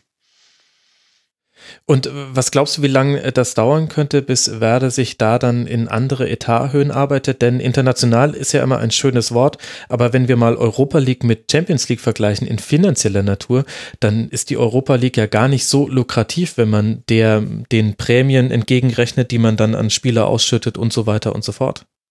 Ja, genau, du sagst es ja, da muss man ja erstmal ein paar Runden überstehen, damit sich das überhaupt richtig, äh, richtig lohnt. Und mit der Champions League ist die Europa League gar nicht zu vergleichen. Deswegen wird es auch bei, bei Werder dauern, bis sie da wirklich in eine andere finanzielle Liga aufsteigen. Ich meine, Champions League, klar stehen sie jetzt auf dem dritten Platz, davon will ich jetzt aber nochmal gar nicht reden. Wenn sie in die Europa League kommen, diese Saison wären alle glücklich und damit werden sie dann die finanzielle Lage vielleicht ein bisschen verbessern, aber auch nicht äh, in neue Dimensionen vorstoßen. Also da braucht man Geduld und da sind sie weiter, glaube ich, einfach darauf angewiesen, da kreativ zu sein und haben ja auch ähm, Märkte für sich erschlossen bei der Spielersuche, die eben den Möglichkeiten des Vereins entsprechen und gucken jetzt eher mal so ins Nachbarland oder jetzt auch verstärkt nach Skandinavien, was ja zuletzt mit Augustinsson, mit Delaney gut geklappt hat, äh, entdecken ein paar Flenke an Tschechien für relativ wenig Geld. Also auf solche Sachen ist Werder halt angewiesen. Anders wird es auch in den kommenden Jahren nicht gehen. Und in die Vereinigten Staaten haben wir geguckt mit Josh Sargent, auf den bin ich gespannt, wenn der denn mal irgendwann zu sehen sein wird, auch für jemanden wie mich, der hier im fernen München sitzt. Für Werder geht es jetzt dann weiter zu Hause gegen Leverkusen und dann beim SC Weiche im DFB-Pokal. Schalke 04 darf oder muss in Istanbul bei Galatasaray ran und dann in Leipzig, bevor man auswärts in Köln antritt. Wir wollen voranschreiten im achten Bundesligaspieltag und über ein 1 zu 1 sprechen zwischen Hertha BSC und dem SC Freiburg. Fast 54.000 Zuschauer im Stadion gegen den SC. Da hat Hertha mit seinem Fußball so einige aufgeweckt, die vor einigen Zeiten wahrscheinlich eingeschlummert sind. Und jetzt dann dieses 1 zu 1, Thomas, nach einer souveränen ersten Halbzeit und irgendwie hat man verpasst, den Sack zuzumachen. Wie hat dir denn Berlin gefallen? Ja, es war ähm, durchwachsen, würde ich sagen, unterm Strich, weil sie eben nicht das äh, 2-0 gemacht haben, so ein bisschen einlullen lassen haben von Freiburg, die dann ähm, im Prinzip mit ihrer ersten Chance dann auch gleich äh, das 1-1 äh, erzielt haben. Mhm. Und danach fehlten dann doch so ein bisschen die Ideen. Es war, ähm, habe ich gelesen, das erste Spiel, wo Hertha mehr Ballbesitz hatte und ähm, jetzt haben sie prompt zu Hause die ersten Punkte gelassen und ähm, ich glaube, dass man da schon einen Zusammenhang konstruieren darf. Sprich, ähm, das ist noch nicht die äh, Stärke der Mannschaft, äh, muss sie auch nicht sein, mhm. ähm, aber ähm, da zeigt es eben dann auch, ähm, dass sie äh, vielleicht zuletzt auch ein bisschen über ihre Verhältnisse gespielt haben und dass man dann auch einfach so ein 1 1 gegen Freiburg, so enttäuschend das von der Tabellenkonstellation für die Berliner im Moment sein mag, dann einfach auch als äh, fast normal einordnen muss. Und ähm, die hätten am Ende vielleicht noch einen Elfmeter kriegen können. Ich glaube, es war richtig, dass er ähm, nicht gegeben wurde, dass er zurückgenommen wurde, weil ich irgendwie hatte ich so meine spontane Eingebung war, ach ja, die armen Freiburger. Ähm, ich glaube, ja, das war wirklich so. Ich glaube, viele Mannschaften hätten den, glaube ich, gar nicht erst gegen sich bekommen. Und ähm, Diesmal war es dann aber tatsächlich so, dass er mal zu Freiburgs Gunsten äh, korrigiert wurde. Äh, und ähm, das war vielleicht eine 50-50-Sache, aber ich glaube von der äh, Grund, ähm, wie soll ich sagen, der, der, der Grundcharakter dieser Szene äh, da wäre ich nicht mit dem Elfmeter einverstanden gewesen. Natürlich ist, liegt da irgendwo dann eine Berührung vor. Natürlich sperrt er ein bisschen. Ähm, das ist dann aber auch vielleicht äh, maximal dann indirekter Freistoß. Ähm, aber so eine richtige, richtig klare Elfmeter war das für mich nicht. Und dementsprechend ähm, fand ich es dann äh, für die Freiburger dann auch ganz gut, dass es äh, dass sie dadurch dann das Spiel nicht verloren haben, ähm, weil sie eben in der zweiten Halbzeit dann auch ganz, äh, ganz gut verteidigt haben, was sie in der ersten Halbzeit nicht gemacht haben, also äh, sehr naiv teilweise, auch wie ähm, da Duda vor dem vor dem Tor die die Schussbahn sozusagen freigemacht mhm, wurde, wurde ermöglicht, dass er mit mhm. seinem starken rechten Fuß schießt. Ähm, das war sehr schlecht verteidigt und aber sie haben sich dann gefangen und haben ähm, letztlich aufgrund der kämpferischen Leistung sich dann auch den, den Punkt verdient gehabt, glaube ich. Ja, und ich fand an Lukas Kübler, der eben da die Schussbahn freigemacht hat vom 0 zu 1, konnte man auch ganz gut nachverfolgen in Persona quasi, wie sich der SC in dieses Spiel so ein bisschen reingebissen hat. Der hatte dann noch eine schwächere Aktion gegen Kalou, da schießt Kalou übers Tor und dann aber wurde er deutlich stärker, hat immer mehr Zugriff gefunden auf seine Gegenspieler und das fand ich dann so stellvertretend für die ganze Mannschaft des SC und dann mit der Hereinnahme von Petersen in der zweiten Halbzeit hattest du auch noch so einen Petersen-Effekt. Ich weiß nicht, ob das jetzt vergleichbar ist mit Claudio Pizarro oder ob das auch mit der taktischen Umstellung zu tun hatte. Aber der SC ist so peu à peu immer mehr ins Spiel reingekommen und dann hätte das in der Schlussphase in beide Richtungen kippen können. Also Ibišević hatte ja auch eine riesige Kopfballchance. Dafür hatte Waldschmidt auch einen äh, guten Schuss aus dem Rückraum des 16ers, äh, eben bei Hertha im 16er und dann eben die angesprochene Elfmeterszene. Ich fand, da ging das so hin und her und hätte auf beiden Seiten hätten die drei Punkte runterfallen können. Ja, am Ende waren, glaube ich, auch beide relativ zufrieden mit dem Punkt, sogar die Hertha, wo man eigentlich sagen müsste, ja, Stadion war relativ voll, selbst gegen Freiburg, da muss man jetzt mal äh, den Fans was bieten, aber das ist ja genau das, was du an den Werder-Fans kritisiert hast vorhin, oder? Diese Erwartungshaltung. Ja, ich war ja auch noch nicht fertig, deswegen ah, ja. sage ich, andererseits muss man sagen, Hertha hat schon so ein bisschen über, teilweise auch über die Verhältnisse gespielt und da ist so ein 1 zu 1 gegen Freiburg dann eben kein Drama. Und das hat ja auch der Trainer Paldada gesagt nach dem Spiel, ähm, dass er damit gut leben kann und ja, Freiburger sicherlich auch auswärts einen Punkt geholt. Von daher sind doch beide glücklich. Und, und Petersen selbst, äh, du hast ihn ja angesprochen, hat jetzt nicht äh, besonders toll gespielt, aber er strahlt natürlich was aus. Er ist eine Persönlichkeit, die da äh, auf dem Platz dann auch weiterhilft, ähm, so einer Mannschaft, die da auch ähm, ja eigentlich immer auswärts naturgemäß öfter unter Druck ist und der sorgt dann auch schon für Entlastung und allein seine Anwesenheit, glaube ich, ist da schon sehr, sehr wichtig für, für die Freiburger. Also ähm, der hat sich da zur richtigen Persönlichkeit entwickelt, äh, schon, also nicht erst in diesem Jahr logischerweise, sondern schon auch in den letzten Saisons und ähm, das ist richtig beachtlich, was, was er dort leistet insgesamt, auch wenn das jetzt, wie gesagt, individuell kein, kein großes Spiel von ihm war oder so, aber das war, mhm. ähm, der ist schon eine ganz, ganz wichtige Figur dort.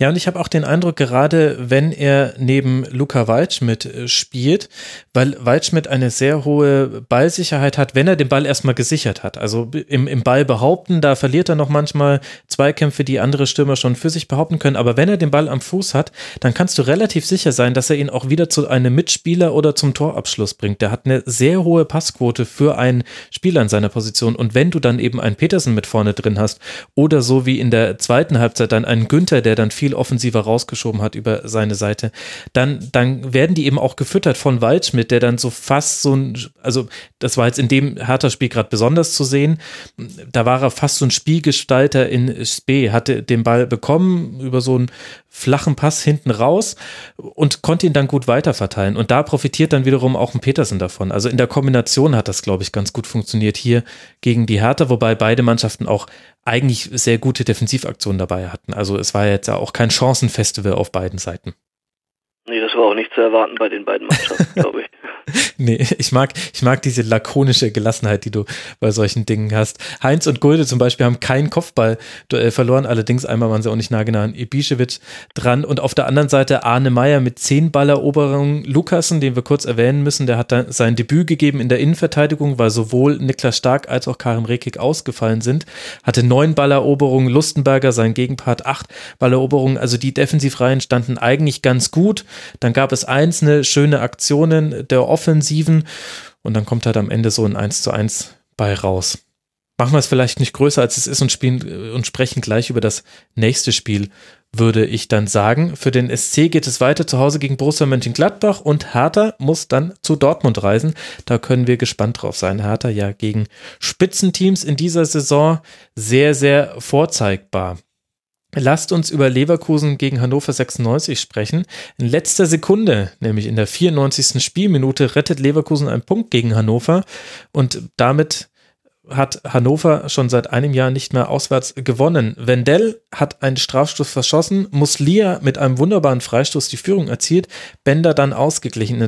In der zweiten Halbzeit, Christoph traf dann erst Philippe und flog dann mit Gelbrot vom Platz. Gab es auch schon mal in der zweiten Liga. Auch da ging es 2 zu 2 aus gegen Fortuna Düsseldorf damals. Und jetzt ist die Kritik vor allem an Heiko Herrlich mal wieder recht laut. Hat natürlich mit der Tabellenposition tun, zu tun nach acht Spieltagen. Das ist nämlich der Tabellenplatz 13 mit acht Pünktchen für Leverkusen.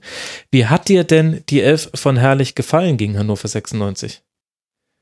Ja, also ich finde, mit der Mannschaft darf man natürlich nicht so weit unten stehen, das ist klar. Und äh, das hat man auch gegen Hannover gesehen, dass da im Moment so einiges nicht stimmt, dass sie dann auch in Überzahl das eigentlich nicht schaffen, wirklich, wirklich äh, konstant Druck aufzubauen. Am Ende dann noch durch eine gute Einzelaktion immerhin von, von Bellarabi den Ausgleich machen. Aber ein wirklicher Plan war da im Offensivspiel nicht zu erkennen. Und ähm, ja, also ich Rudi Völler hat ja da auch nach dem Spiel nochmal um, um Geduld gebeten mit dem Trainer, aber ich sehe da jetzt nicht so die großen Aussichten auf Besserung, gerade bei Leverkusen. Es hat ja schon letzte Saison angefangen, dieser Trend, dass sie, also dass sie einfach unter ihren Möglichkeiten spielen und ist halt die Frage, woran das liegt, ne? Thomas, hast du eine Antwort auf diese Frage, woran das liegt? Nee, eigentlich nicht so richtig, weil äh, Leverkusen zumindest im, im Offensivbereich, äh, Defensive würde ich da mal etwas ausklammern, aber im Offensivbereich einen, äh, mit einem der besten Kader eigentlich der Liga hat, äh, von dem man viel, viel mehr erwarten darf und muss. Und ähm, dafür kommt da äh, spielerisch zu wenig. Da ist eigentlich nur bei Harvards eine richtige Entwicklung zu erkennen und ähm, die anderen stagnieren so ein bisschen, obwohl sie alle individuell ihre Fähigkeiten haben, aber es mhm. passt nicht zusammen. Ich weiß nicht, ob das ein ähm, Problem ist, was man am Trainer festmachen muss, äh, oberflächlich betrachtet vielleicht schon, weil er eben für diese Entwicklung äh, letztlich zuständig ist. Auf der anderen Seite ähm, war Heiko Herrlich ja selber ein ähm, ein guter Stürmer, also sprich, äh, er weiß, wie es geht, er weiß auch, wie Stürmer in gute äh, Abschlusssituationen kommen und da kann ich mir jetzt nicht vorstellen, dass er das eigentlich nicht in der Lage ist, seiner Mannschaft nicht äh, auch entsprechend äh, zu präsentieren. Ähm, aber ich weiß es nicht, ich äh, sehe kein Training von Leverkusen und ich äh, bin auch bei keiner Besprechung dabei. Also von daher ist das von außen immer etwas schwierig, jetzt ähm, tiefgründig zu, beur zu beurteilen und zu begründen. Aber ähm, letztlich muss es ja auch vielleicht nie eine Frage der individuellen Qualität sein, weder der Spieler noch des Trainers, sondern man kann auch einfach zu dem Schluss kommen, dass beides äh, nicht so recht zusammenpasst. Also wenn ich es auf eine andere Ebene äh, dann projiziere, ähm, ich halte zum Beispiel Louis van Gaal für einen äh, ausgezeichneten Fußballlehrer als solchen ähm, und trotzdem, äh, und er hatte bei Bayern in der Regel dann auch ähm, wahrscheinlich mit den besten Kader der Bundesliga zur Verfügung, nicht, nicht so äh, extravagant gut wie, wie äh, mittlerweile jetzt seit zwei, drei Jahren, ähm, aber auch damals natürlich schon mit einer der besten, einer der besten Mannschaften und trotzdem hat es nicht gepasst. Und ähm, da würde man auch nicht auf die Idee jetzt kommen, den grundsätzlich als Trainer irgendwie in Frage zu stellen und, und schon gar nicht die Spieler und so sehe ich das hier auch. Ähm, es ist einfach schade, weil, weil, weil Leverkusen immer, man hat das Gefühl, es ist viel, viel mehr drin aber ähm, Herrlich macht dann aber auch in, in wichtigen Spielen, wie zum Beispiel letztes Jahr im Pokal, glaube ich, gegen Bayern war es eine recht naive Aufstellung gegen Dortmund ähm, nach einer 2-0-Führung auch nicht, glaube ich, glücklich gewechselt. Ähm, das sind dann so Sachen, die, die fallen dann letztlich auch auf ihn zurück und ähm, ja, Lars Bender, äh, der ja da immer als, als Vorbild auch, auch vorangeht, äh, der vermisst ja auch so ein bisschen diese, diese äh, diesen unbedingten Willen, diese Mentalität, da jetzt äh, alles rauszuhauen und ähm, da kommen eben dann viele Kleinigkeiten zusammen, die dann dazu führen, dass Leverkusen äh, im Moment hinter seinen Möglichkeiten bleibt. Wobei ich noch auffällig fand, dass, äh, also wenn man die Statistik anguckt, mehr Ballbesitz, mehr Zweikämpfe gewonnen, mehr gelaufen, mehr Torschüsse. Also es scheint jetzt auch nicht so zu sein, dass die Mannschaft sich da irgendwie hängen lässt, aber da passt einfach irgendwas nicht. Und das ist aus der Ferne schwer zu sagen, was das ist. Wenn man dann natürlich auch noch einen Elfmeter gleich, gleich am Anfang verschießt, das kommt auch noch dazu. Ja. Hätte der Mannschaft sicherlich gut getan, da erstmal in Führung zu gehen. Kommt halt vieles zusammen und im Moment passt es da irgendwie nicht so richtig bei Leverkusen, ja. Ja, ich habe auch den Eindruck, Leverkusen ist so eine Rückenwindmannschaft.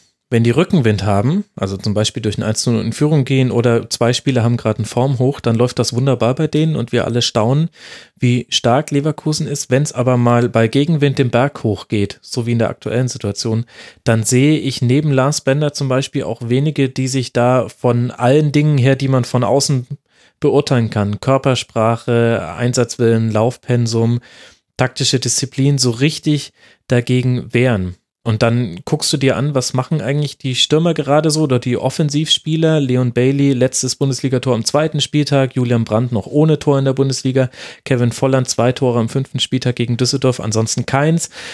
Alario noch gar kein Tor in dieser Bundesliga-Saison, Kai Havertz ein Tor in der Bundesliga am vierten Spieltag gegen Mainz 05 und der war noch der, der offensiv am stärksten war in dieser Phase, in der er da auch in der Europa League wichtige Treffer erzielt hat. Da siehst du eben, keiner von denen würde ich jetzt das Prädikat geben, der wehrt sich mit allem, was er hat, gegen diesen Negativtrend, sondern die, bei denen läuft es, wenn es läuft, aber wenn sie mal Sand im Getriebe haben, wird es ja schwierig. Und dann kannst du natürlich sagen, Heiko Herrlich als Trainer ist dafür zuständig, diesen Sand aus dem Getriebe rauszubekommen oder den Spielern Lösungsansätze mit an die Hand zu geben, dass sie eben sich selbst am Schopf aus dieser Situation herausziehen. Man kann aber, finde ich, nachdem das bei Leverkusen jetzt auch nicht zum ersten Mal passiert, schon auch auf die Kaderstruktur gucken und sagen, vielleicht fehlt es da an Spielern, also Dortmund hat ja einen deutlichen Sprung nach vorne gemacht, was die Mentalität auch bei Rückständen angeht. Durch Spielerverpflichtungen bei Leverkusen könnte das auch ein Thema sein, ohne dass ich da jetzt eins mit dem Finger auf einzelne Spieler zeigen möchte. Ja, der Trainer kann immer viel äh, bewegen in fußballerischer Hinsicht, manchmal auch in, in, äh, in menschlicher, aber er kann schwerlich äh, zaubern in dem Sinne, dass er äh, Charaktere und vor allem so viele Charaktere dann äh, äh, verändert. Und das äh, scheint da ein, ein Problem zu sein. Nicht, damit will ich nicht gesagt haben, dass das schlechte Charaktere sind, aber es ist offensichtlich so, wie du sagst, dass sie eine nicht unbedingt diese Mentalität mitbringen, sich, sich immer mit allem zu wehren. Und äh, das äh, einer Mannschaft äh, beizubringen, wenn, wenn, die, wenn die Grundtendenz dazu, äh, die Grundlage dazu nicht gegeben ist, das ist äh, äußerst schwierig und da wird äh, jeder Trainer dann auf Dauer, ähm, glaube ich, auch äh, nicht sehr leicht haben, wenn jetzt ein neuer kommen sollte, äh, äh vielleicht irgendwann. Ähm, noch äh, vertraut man ja da Heiko Herrlich, äh, was ich auch äh, prinzipiell immer gut finde, wenn man erstmal an einem Trainer festhält, wenn man an des, von dessen Idee überzeugt ist. Ähm, aber wenn das irgendwann jetzt mal nicht mehr so sein sollte, dann wird auch der neue Trainer auf die gleichen Charaktere treffen, äh, die äh, sich vielleicht dann eben im Zuge dieses äh, Trainerwechsels, was immer dazugehört, sich anders präsentieren, die aber dann doch früher oder später in alte Muster verfallen werden. Und ich glaube, gerade das ist in Leverkusen unter verschiedenen Trainern auch schon äh, zu beobachten gewesen. In der Tat. Noch ein Wort zu Hannover 96. Christoph, die haben jetzt gegen Stuttgart gewonnen. Dieses Spiel hier fast, das sind sehr, sehr bittere zwei Pünktchen, die da verloren gingen. Ist der Aufwärtstrend, der sich da in den Ergebnissen widerspiegelt, für dich auch auf dem Platz erkennbar? Also ich fand, fand das in Leverkusen schon erkennbar. Ich fand bemerkenswert, dass sie sehr gutes Pressingverhalten da gezeigt haben. Das hatte ich mhm. jetzt mit Hannover gar nicht so unbedingt verbunden. Die, die haben den Gegner gut zugestellt. Darf ich da mal ganz das, kurz dazwischen ja? äh, gehen? Ähm, das ist was, was man sehr mit Hannover eigentlich verbinden muss, weil äh, Breitenreiter dafür steht, äh, in jeder Zone, wo es nötig ist, eigentlich immer einen guten Pressingplan zu haben oder beziehungsweise da Pressing spielen zu lassen, wo es sinnvoll ist. Sehr situativ, äh, ähm, eben vorne oder eben auch weiter hinten, äh, ob im offensiven oder im defensiven Bereich des Mittelfelds. Ähm, also dafür steht er eigentlich schon und deswegen ist das jetzt nicht überraschend. Überraschend ist vielleicht, dass sie es mit dieser Konsequenz dann und mit diesem Mut auch spielen, obwohl es die Tabellensituation vielleicht nicht unbedingt hergibt. Ja, okay. Also ich hatte sie in Bremen gesehen, da ist es mir nicht so aufgefallen, habe dann vielleicht einige Spiele nicht so intensiv verfolgt. War auf jeden Fall richtig gut das Pressingverhalten jetzt gegen Leverkusen und ähm, äh, mutig und ja, also das hat mir gefallen und äh, ich glaube auch ohne den Platzverweis hätten sie das Spiel wahrscheinlich gewonnen. Was mich bei Hannover grundsätzlich immer, was ich mich so frage, äh, wie gesagt, da ist mit Breitenreiter ein Trainer, der äh, auch um, um Lösungen bemüht ist immer, obwohl er jetzt nicht den äh, qualitativ stärksten Kader hat. Ähm, dann haben, haben sie den Weidand aus dem Hut gezaubert äh, vor der Saison. Äh, jetzt mit äh, Muslia da einen äh, relativ Unbekannten, äh, der jetzt dafür mhm Furore sorgt. Da frage ich mich immer, warum ist ausgerechnet eigentlich Hannover diese Triebfeder in Sachen 50 plus 1?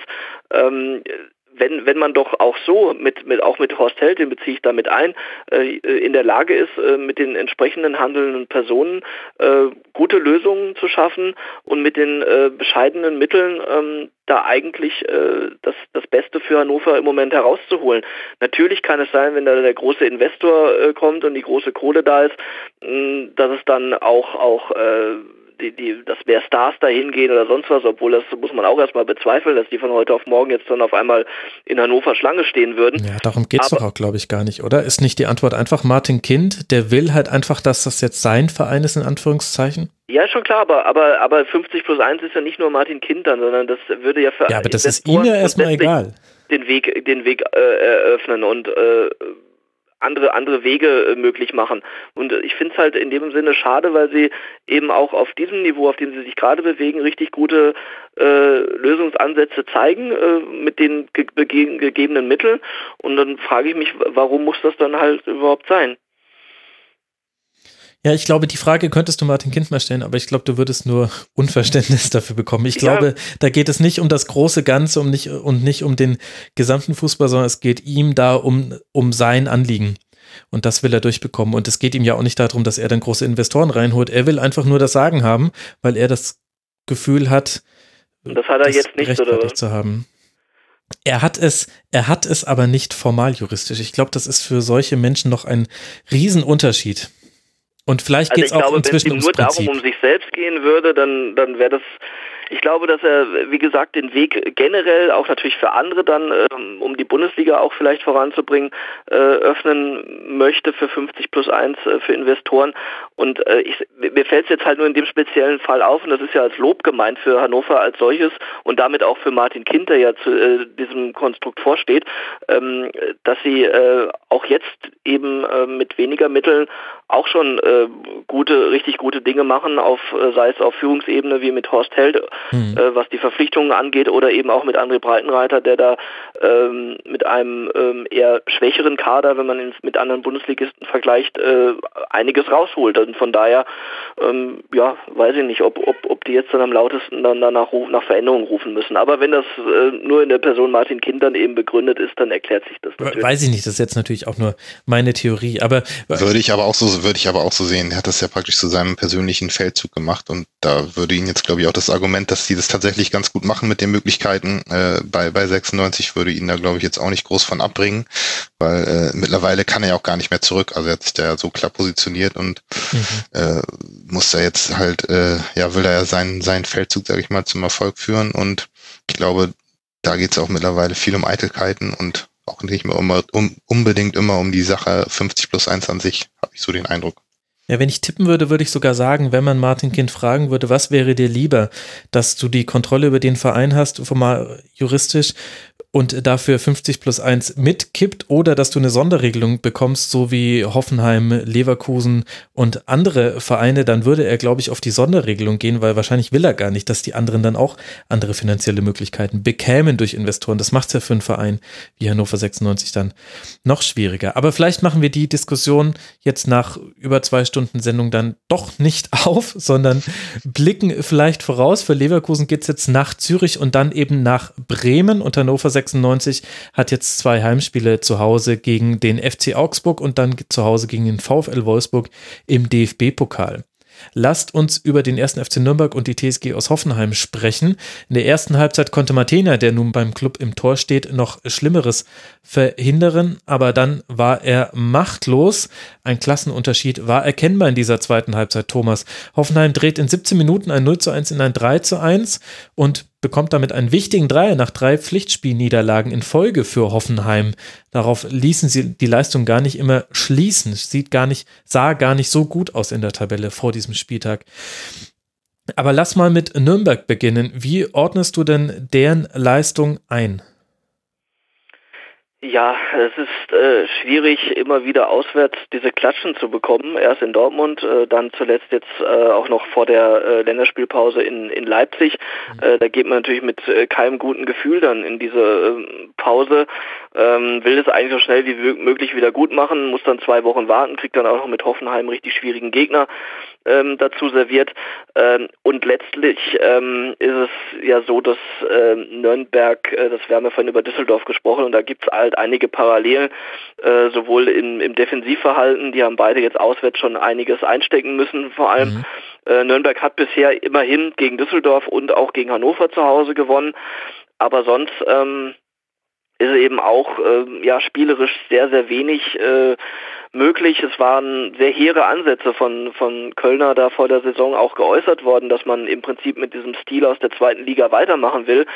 Ähm, sie bemühen sich auch darum, ja, aber natürlich äh, sind da aufgrund der individuellen Qualität Grenzen gesetzt, gerade dann auch, wenn es gegen Mannschaften wie, wie Hoffenheim geht, dass man da, hat man zur Pause dann noch glücklich geführt, äh, durch einen äh, sehr ähm, ja, äh, ungeschickt äh, verschuldeten Elfmeter auch noch.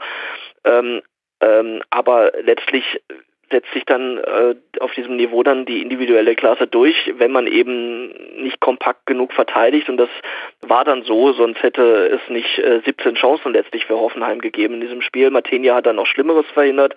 Immerhin hat da äh, der Torwartwechsel schon mal ähm, zumindest jetzt kurzfristig äh, mhm. gebuchtet, war eine gute Maßnahme und ähm, man kann Nürnberg jetzt auch nicht viel vorwerfen, äh, weder in kämpferischer Hinsicht noch äh, in was, was ihre Möglichkeiten angeht, die sind halt einfach nur mal begrenzt. Das, darüber haben wir gesprochen. Das liegt in der Natur der Sache, wenn da ein Aufsteiger, äh, dem, der sowieso finanziell nicht auf Rosen gebettet ist, schon seit Jahren äh, mit bescheidenen Mitteln was erreichen muss.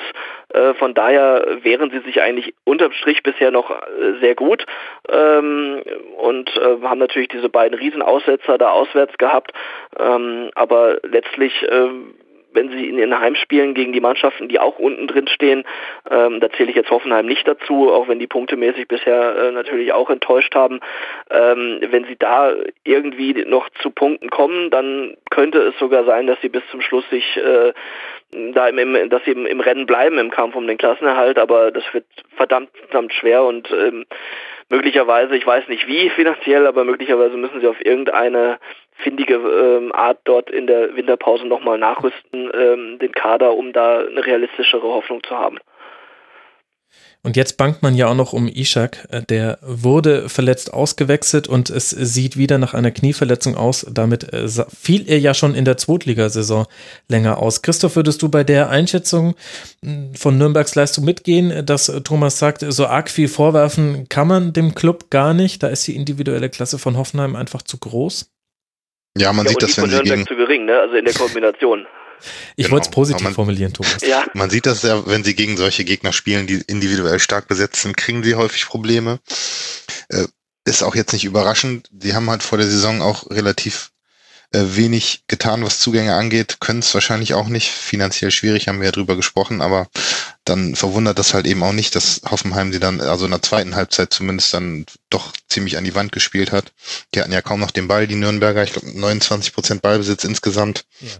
Ähm, da kann man dann auch nicht mehr viel machen und äh, Hoffenheim ist dann halt auch so stark besetzt, dass sie das, dass sie das ausnutzen und ähm, bei Nürnberg gibt's eben auch diese, diese Spieler nicht, die dann mit ihrer individuellen Qualität dann nochmal irgendwie ein Zeichen setzen können. Und ähm, ja, wenn man halt auch sieht, dass Kevin Möwald da der letzte Saison einer der wichtigsten Spieler war, der bei Werder jetzt noch gar nicht zum Zug kommt, mhm. zeigt das ja auch, ist ja eins von den Beispielen, das zeigt eben, dass, dass der Kader dann doch äh, im Vergleich zu vielen anderen Bundesligamannschaften deutlich schlechter besetzt ist. Wir müssen eben das Hättest Beste draus machen. Dass der, dass der in der Winterpause vielleicht zurückkommt als äh, Leihgeschäft oder so, weil er, wie du sagst, vielleicht in Bremen nicht so zum Zug kommt? Oder ist, ja, er, ist, glaub, er, doch, ist er nicht so weit hinten dran vom er hat jetzt ja gegen Schalke dann zumindest mal mhm. zwölf Minuten oder so gespielt, auch ganz gut. Ähm, würde ich, ich glaube schon, dass er sich äh, ab und zu mal gedacht hat, in Nürnberg wäre ich jetzt immerhin äh, unumstrittener Stammspieler auch in der Bundesliga und der zu Werder äh, gekommen ist, da war ja noch nicht abzusehen, dass ein Davy Klaasen und Nuri Sahin dann auch noch kommen. Also er hat da halt auch dann sehr starke Leute jetzt vor die Nase gesetzt bekommen. Also ausschließen will ich das nicht. Im Moment gibt's aber keine Anzeichen dafür, dass, dass äh, Kevin Möwald da jetzt schon nach einem halben Jahr dann schon äh, versucht, sich woanders äh, dann seine Chance zu suchen, weil er kann natürlich auch noch bei Werder die, die, Chance bekommen, wenn dann wirklich mal ein paar Leute ausfallen und hat jetzt ja gegen Schalke das auch ganz gut gemacht und äh, aber würde natürlich Nürnberg auch gut tun, so ein Spieler, also im Mittelfeld. Sehr gut, ja. Fehlt er denen, das ist ganz klar, ja. Also ihr geht jetzt beide auf die individuelle Klasse von Hoffenheim. Die ist natürlich groß, aber was mich wahnsinnig gemacht hat in diesem Spiel war, warum haben Schaderabek und Schulz immer so viel Zeit für ihre Flanken bekommen? Man weiß doch, dass die gut flanken können und man konnte das dann immer situativ schon begründen, warum da jetzt niemand stand, aber dass da der Club nicht drauf reagiert hat, das hat mich persönlich als neutraler Beobachter wahnsinnig gemacht, dass man da einfach nicht versucht hat, mit einer Umstellung oder dass sich, dass sich da die, die Außenspieler auch mehr fallen lassen, also Mesidian in dem Fall und äh, Palacios in der ersten Halbzeit noch. Naja, aber wollen wir. Ja, wobei, wenn du drei Sechser hast, äh, äh wie jetzt da eigentlich, äh, oder drei Mittelfeldspieler, wie auch immer, ähm, die wären schon, die Räume waren schon entsprechend besetzt. Da muss dann von da auch mehr Druck auf den Flankengeber ja. ausgeübt werden. Da müssen jetzt nicht zwingend die Außenstürmer dafür dann in dem Fall zurückeilen, wenn man so angeordnet ist. Aber äh, ja, ich hatte klar, halt den das Eindruck, das dass Behrens, Petrak und Löwen halt mit mit Demibay, Grilic und Kramaric alle Hände voll zu tun hatten und deswegen konnten die nicht auch noch auf dem Flügel helfen, wo ja die Mitte dann trotzdem noch besetzt ist. Also jeder, der rausrückt, hinterlässt ja einen offenen Raum. Deswegen habe ich da eher die defensiv gedachtere Variante in meinem Kopf gehabt, dass dass ich mir dachte, Mensch, jetzt äh, kommt doch mal aus einer tieferen Grundordnung und lasst die nicht immer mit so viel Zeit am Ball flanken. Aber ja, ja, aber das ist ein Phänomen, das äh, nicht nur in dem Spiel, sondern das ist sehr häufig zu sehen, wie wenig Druck eigentlich auf Flankengeber ausgeübt wird.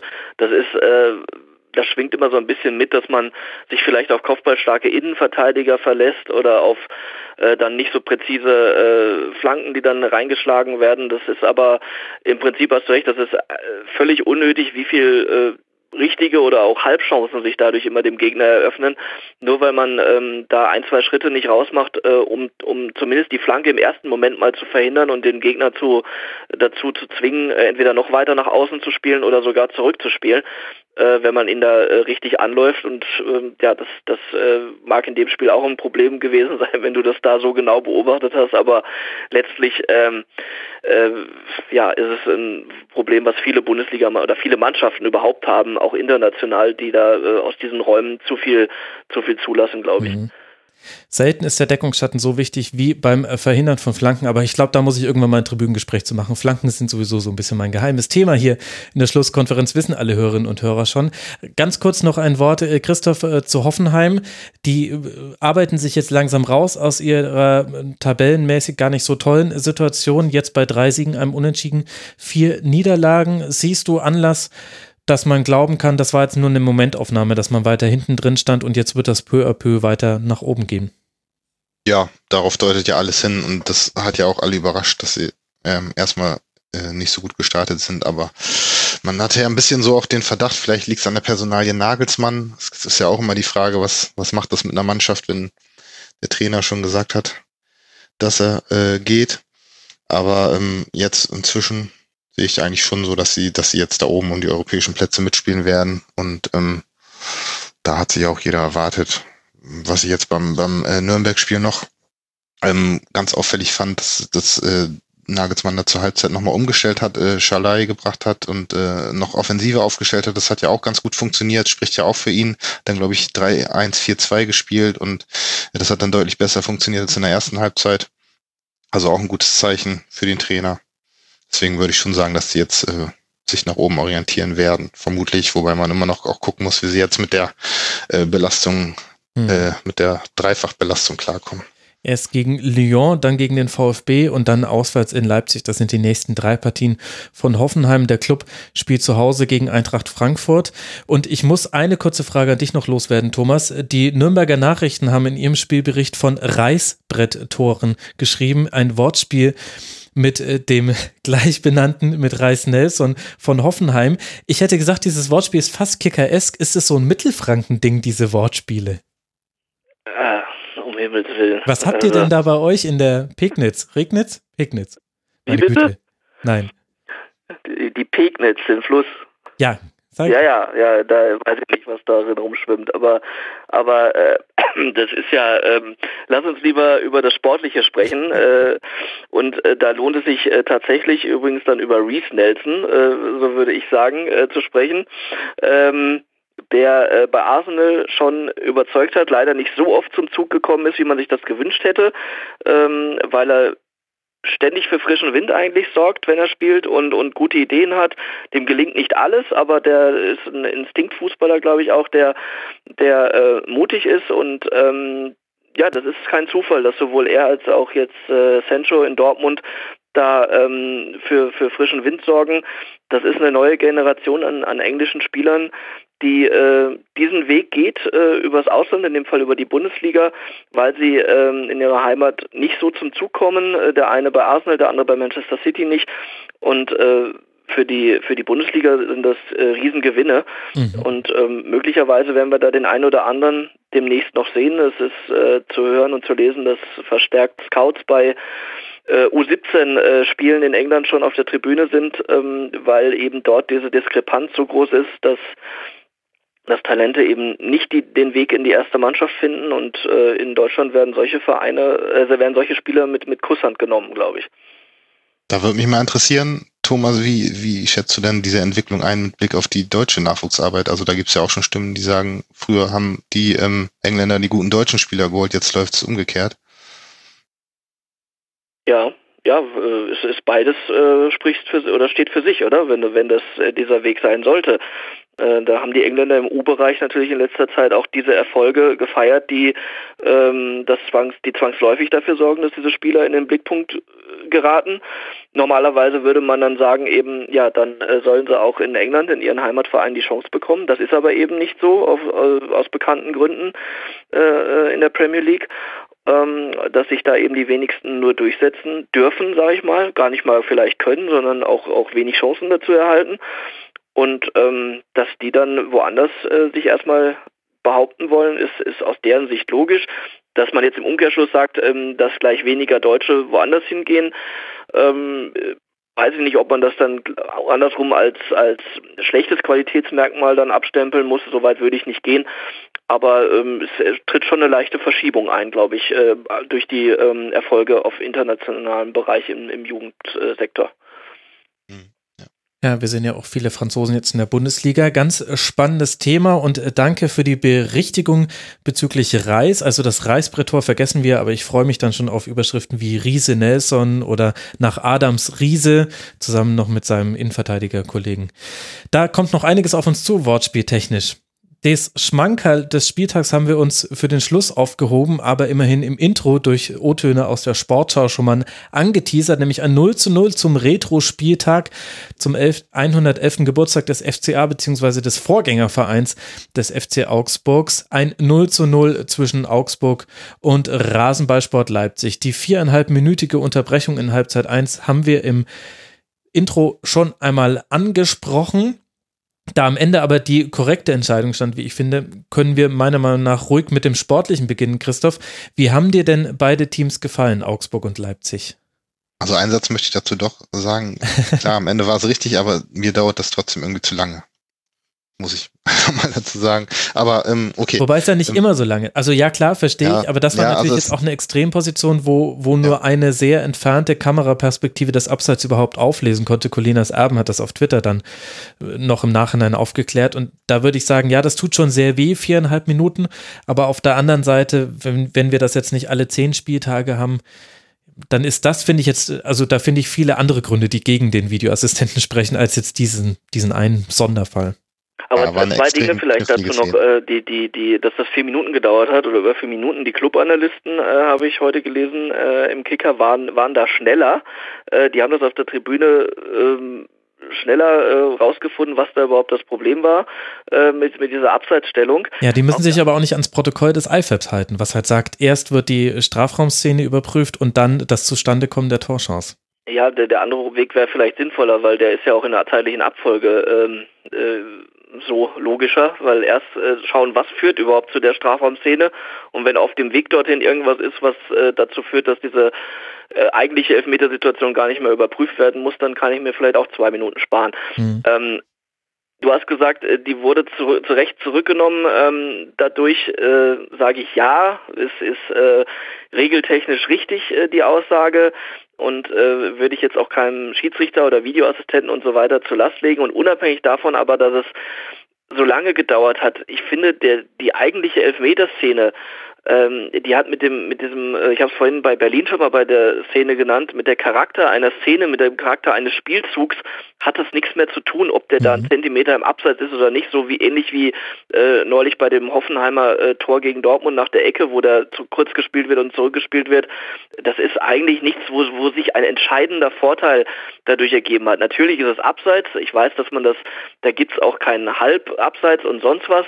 Äh, ähm, es ist schwer zu greifen. Ich will nur darauf äh, hinweisen, dass, es, dass ich schade finde, dass, dass äh, im Prinzip eine, eine Szene die mit dem eigentlichen Ding, da, die sich da im Strafraum abgespielt hat, nur ganz marginal zu tun hat, letztlich höher bewertet werden muss, äh, als das, äh, was, was äh, letztlich dann ähm, vielleicht zu einem Tor geführt hätte.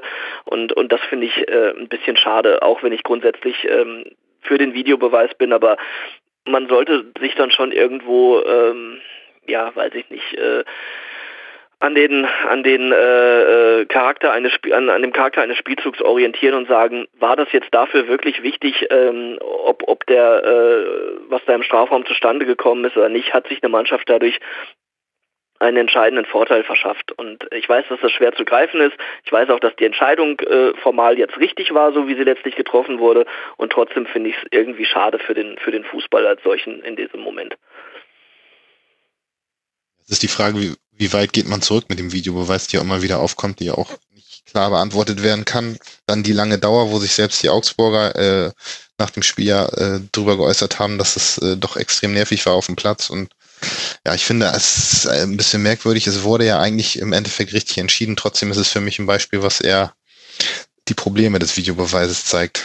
Es war kein, es war kein Prunkstück des Videoassistenten, da habt ihr sicherlich recht. Na gut, jetzt haben wir es doch wegdiskutiert. Aber jetzt ja. Sportliches. Christoph, los geht's. Wie haben dir die ähm, beiden ja. Mannschaften gefallen? Keine Tore, ähm, 44 Fouls, also war jetzt ja. kein, kein Spiel für. 32 ähm, in der zweiten Halbzeit, 16 für jeden. Das ist krass. 32 faulbedingte Spielunterbrechungen in einer Halbzeit. Ja, also ist kein Spiel für Fußballästheten gewesen, nee. sagen wir mal so. Ähm, ja, ich glaube, Augsburg kam das ganz gelegen. Die wollten ja Leipzig auch so ein bisschen die, die ähm, spielerische Stärke nehmen, indem sie eben doch sehr, ähm, ja, sage ich mal, konsequent in die Zweikämpfe gegangen sind. Mhm. Ähm, konnten sie sicherlich mit dem Punkt auch am Ende besser leben. Ähm, ja, wie gesagt, war, war kein schönes Spiel, war aber schon ähm, ein Spiel, in dem Leipzig insgesamt doch besser war, würde ich sagen. Auch ja klar mehr, mehr Torszenen, mehr Torchancen hatte, aber Augsburg das ganz, ganz gut geschafft hat, eben die nicht zur Entfaltung kommen zu lassen, teilweise eben auch durch nicht ganz faire Mittel, sage ich mal. Wobei der Schiedsrichter da wohl auch etwas kleinlich agiert hat und äh, vielleicht sind jetzt unterm Strich 44 Fouls, beim anderen Schiedsrichter wären es vielleicht nur 30 Fouls gewesen, weil das eine oder andere mal weitergewunken wird, aber gut, ähm, äh, da, da, gehören dann auch immer zwei Seiten dazu, welche Linie hat man in so einem Spiel und äh, was lässt man durchgehen. Manchmal darf man auch nicht zu viel durchgehen lassen, weil es einem mhm. sonst äh, aus der Hand gleitet, die Spielleitung. Aber im Großen und Ganzen glaube ich nicht, dass Augs weder Augsburg noch Leipzig stehen dafür, äh, besonders hart zu spielen, sondern ähm, dass, die haben zwei Trainer, die sehr, sehr viel Wert auf, auf, auf taktische Elemente legen, auf ähm, die den Gegner sehr genau ausgucken und ähm, da hat man sich dann einfach irgendwo neutralisiert und äh, Augsburg war nach vorne harmloser als sonst. Ähm, das ja, aber sie haben nur auch nur also das Torchancenverhältnis war im Endeffekt 0 zu 3. Das ist natürlich ähm, offensiv ganz schwach für Augsburg, aber nur drei Leipziger Torchancen und auch keine großen Gegenpressing-Situationen von denen ja. ähm, zu, ähm, zustande kommen zu lassen. Also das verdient äh, großen Respekt äh, vor der Leistung von Augsburg. Ähm, und wenn Augsburg dann letztlich mit einem 0-0 gegen Leipzig aus so einem Spiel geht, ähm, dann haben sie unterm Strich, glaube ich, mehr richtig als falsch gemacht und können damit auch gut leben. Und Leipzig war mit dem Punkt, glaube ich, auch nicht unzufrieden, wie es Rangnick geäußert hat. Ja, also man tut sich ja traditionell in Augsburg schwer. Ich würde da auch so eine kleine Klammer um das machen, was du gesagt hast, dass Augsburg nicht für Foulspiele bekannt ist, würde ich recht geben, aber ich würde die Klammer machen, außer in Spielen gegen Leipzig. Denn gerade in den Heimspielen gegen Leipzig hat man denen schon ganz schön häufig durch physisch äh, den Physis den Zahn gezogen. Deswegen hat hier Leipzig unter anderem deswegen auch noch nie gewinnen können in Augsburg und keine Gegenpressing-Situation, auch deswegen, weil Augsburg da wahnsinnig häufig den langen Ball hinten raus geschlagen hat, was man sonst gar nicht so häufig macht und dann hatte, war darauf aber Leipzig auch vorbereitet. Also Kajubi hat weniger Kopfballduelle gewonnen als, als für ihn üblich. Äh, Finn Bogerson, Gregoritsch auch weitestgehend abgemeldet. Gregoritsch sowieso wahnsinnig tief manchmal gegen den Ball. Unglaublich. Also da war, wussten irgendwie beide, was kommt und vielleicht waren sie deswegen dann auch damit zufrieden, dass es 0 zu 0 wurde. Und Gott sei Dank hat es uns keiner vorher gesagt, was es wird. Deswegen haben wir uns ja trotzdem dieses Spiel angeguckt. Ja, aber ich denke, es ist auch legitim, äh, solange das im, im Rahmen bleibt, äh, ist es auch Klar. legitim, wenn Augsburg sagt, ähm, äh, nicht falsch verstehen, aber wir, wir geben denen halt so auf die Socken, dass es für, dass sie keinen Spaß mehr an ihrem Spiel haben und, und trotzdem haben sie es im Rahmen gehalten. Äh, da ist kein Leipziger schwer verletzt runter ausgewechselt worden, glaube ich. Also von daher war das alles äh, okay, vielleicht nicht immer schön anzusehen, aber äh, wenn, wenn man den Leipzigern äh, so beikommen kann ähm, und, und vor allem, wie du sagst, äh, sie haben es schon äh, mal erfolgreich so praktiziert oder schon öfter, dann äh, haben sie jedes Recht, äh, immer wieder auf dieses Mittel zurückzugreifen und dass sie mehrere Mittel haben. Ich glaube, das haben die äh, Spiele auch in, in München mhm. und in Dortmund gezeigt, äh, die Augsburger. Ähm, also von daher äh, haben sie jetzt mal diesen Weg gewählt und das äh, zeichnet auch Manuel Baum aus, dass er für jeden äh, Gegner auch den richtigen Plan entwickeln kann. Und dieser hat jetzt eben offensiv war der jetzt nicht so prickelnd offensichtlich diesmal, kann aber auch da liegen, dass Leipzig wiederum gut verteidigt hat. Mhm. Ähm, also von daher glaube ich, dass da äh, hinterher, auch wenn es vielleicht unbefriedigend war vom Spielfluss her, der nicht sehr zustande kam, aber das Ergebnis, glaube ich, da können beide gut mitleben. Das finde ich, rundet es ganz gut ab. Und es war ja auch der Retro-Spieltag des FC Augsburg. Und was würde da besser passen als insgesamt waren es 165 Zweikämpfe beider Mannschaften und Passquoten von 66 Prozent beim FC Augsburg und 63 Prozent bei Rasenballsport Leipzig. Wenn etwas Retro ist, dann ja wohl solche Statistiken. Mein Gott, das war ein Blick in längst vergessene Tage des Fußballs. Und damit haken wir dann vielleicht dieses Spiel auch ab. Augsburg darf jetzt dann bei Hannover 96 ran, bevor man zu Hause im DFB-Pokal Mainz 05 empfängt. Und Rasenballsport Leipzig spielt zu Hause gegen Celtic Glasgow, den FC Schalke 04 und die TSG aus Hoffenheim. Celtic ist natürlich Europa League, Schalke Bundesliga und Hoffenheim dann DFB-Pokal. Auch ein schöner Dreiklang aus drei Heimspielen. Und damit würde ich sagen, haben wir doch diesen Spieltag ganz gut eingeordnet. Und ich finde es immer wieder faszinierend. Christoph, dir als Neuling wird das wahrscheinlich eine neue Erfahrung sein. Ich kenne das schon. Man denkt sich vorher unglaublich, wie immer diese Sendungslängen zustande kommen, aber an ungefähr zehn Punkten heute Hätte ich eigentlich gerne weiter diskutiert, musste dann aber mit dem nächsten Spiel weitermachen. Man kommt dann doch ganz gut ins Reden. Das stimmt, ja. Wir hätten tatsächlich bei einigen Sachen noch länger über bestimmte Sachen auch reden können und äh, mir wurde nicht langweilig. Ich habe auch erst gedacht, boah, zweieinhalb Stunden ist ja schon ordentlich, aber geht tatsächlich schnell rum. das ist Außensicht versus Innensicht. Umso mehr bin ich dir dankbar, dass du dir die Zeit genommen hast für dein Rasenfunkdebüt. Das war Christoph Bär vom Weserkurier in der Redaktion von Mein Werder. At Christoph Bär auf Twitter mit A, E und H im Bären. Christoph, vielen Dank dir für dein Debüt.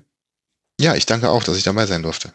Und außerdem herzlichen Dank an Thomas Böker vom Kicker, immer wieder gerne zugeschaltet. Und Thomas, dafür nehme ich auch die Telefonqualität in Kauf.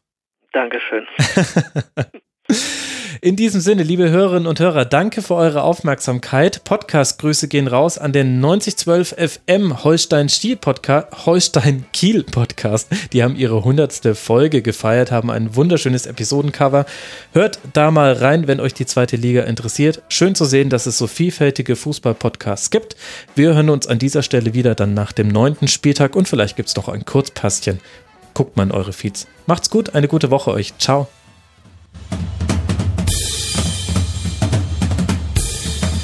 Das war die Rasenfunk-Schlusskonferenz. Wir geben nun zurück in die angeschlossenen Funkhäuser.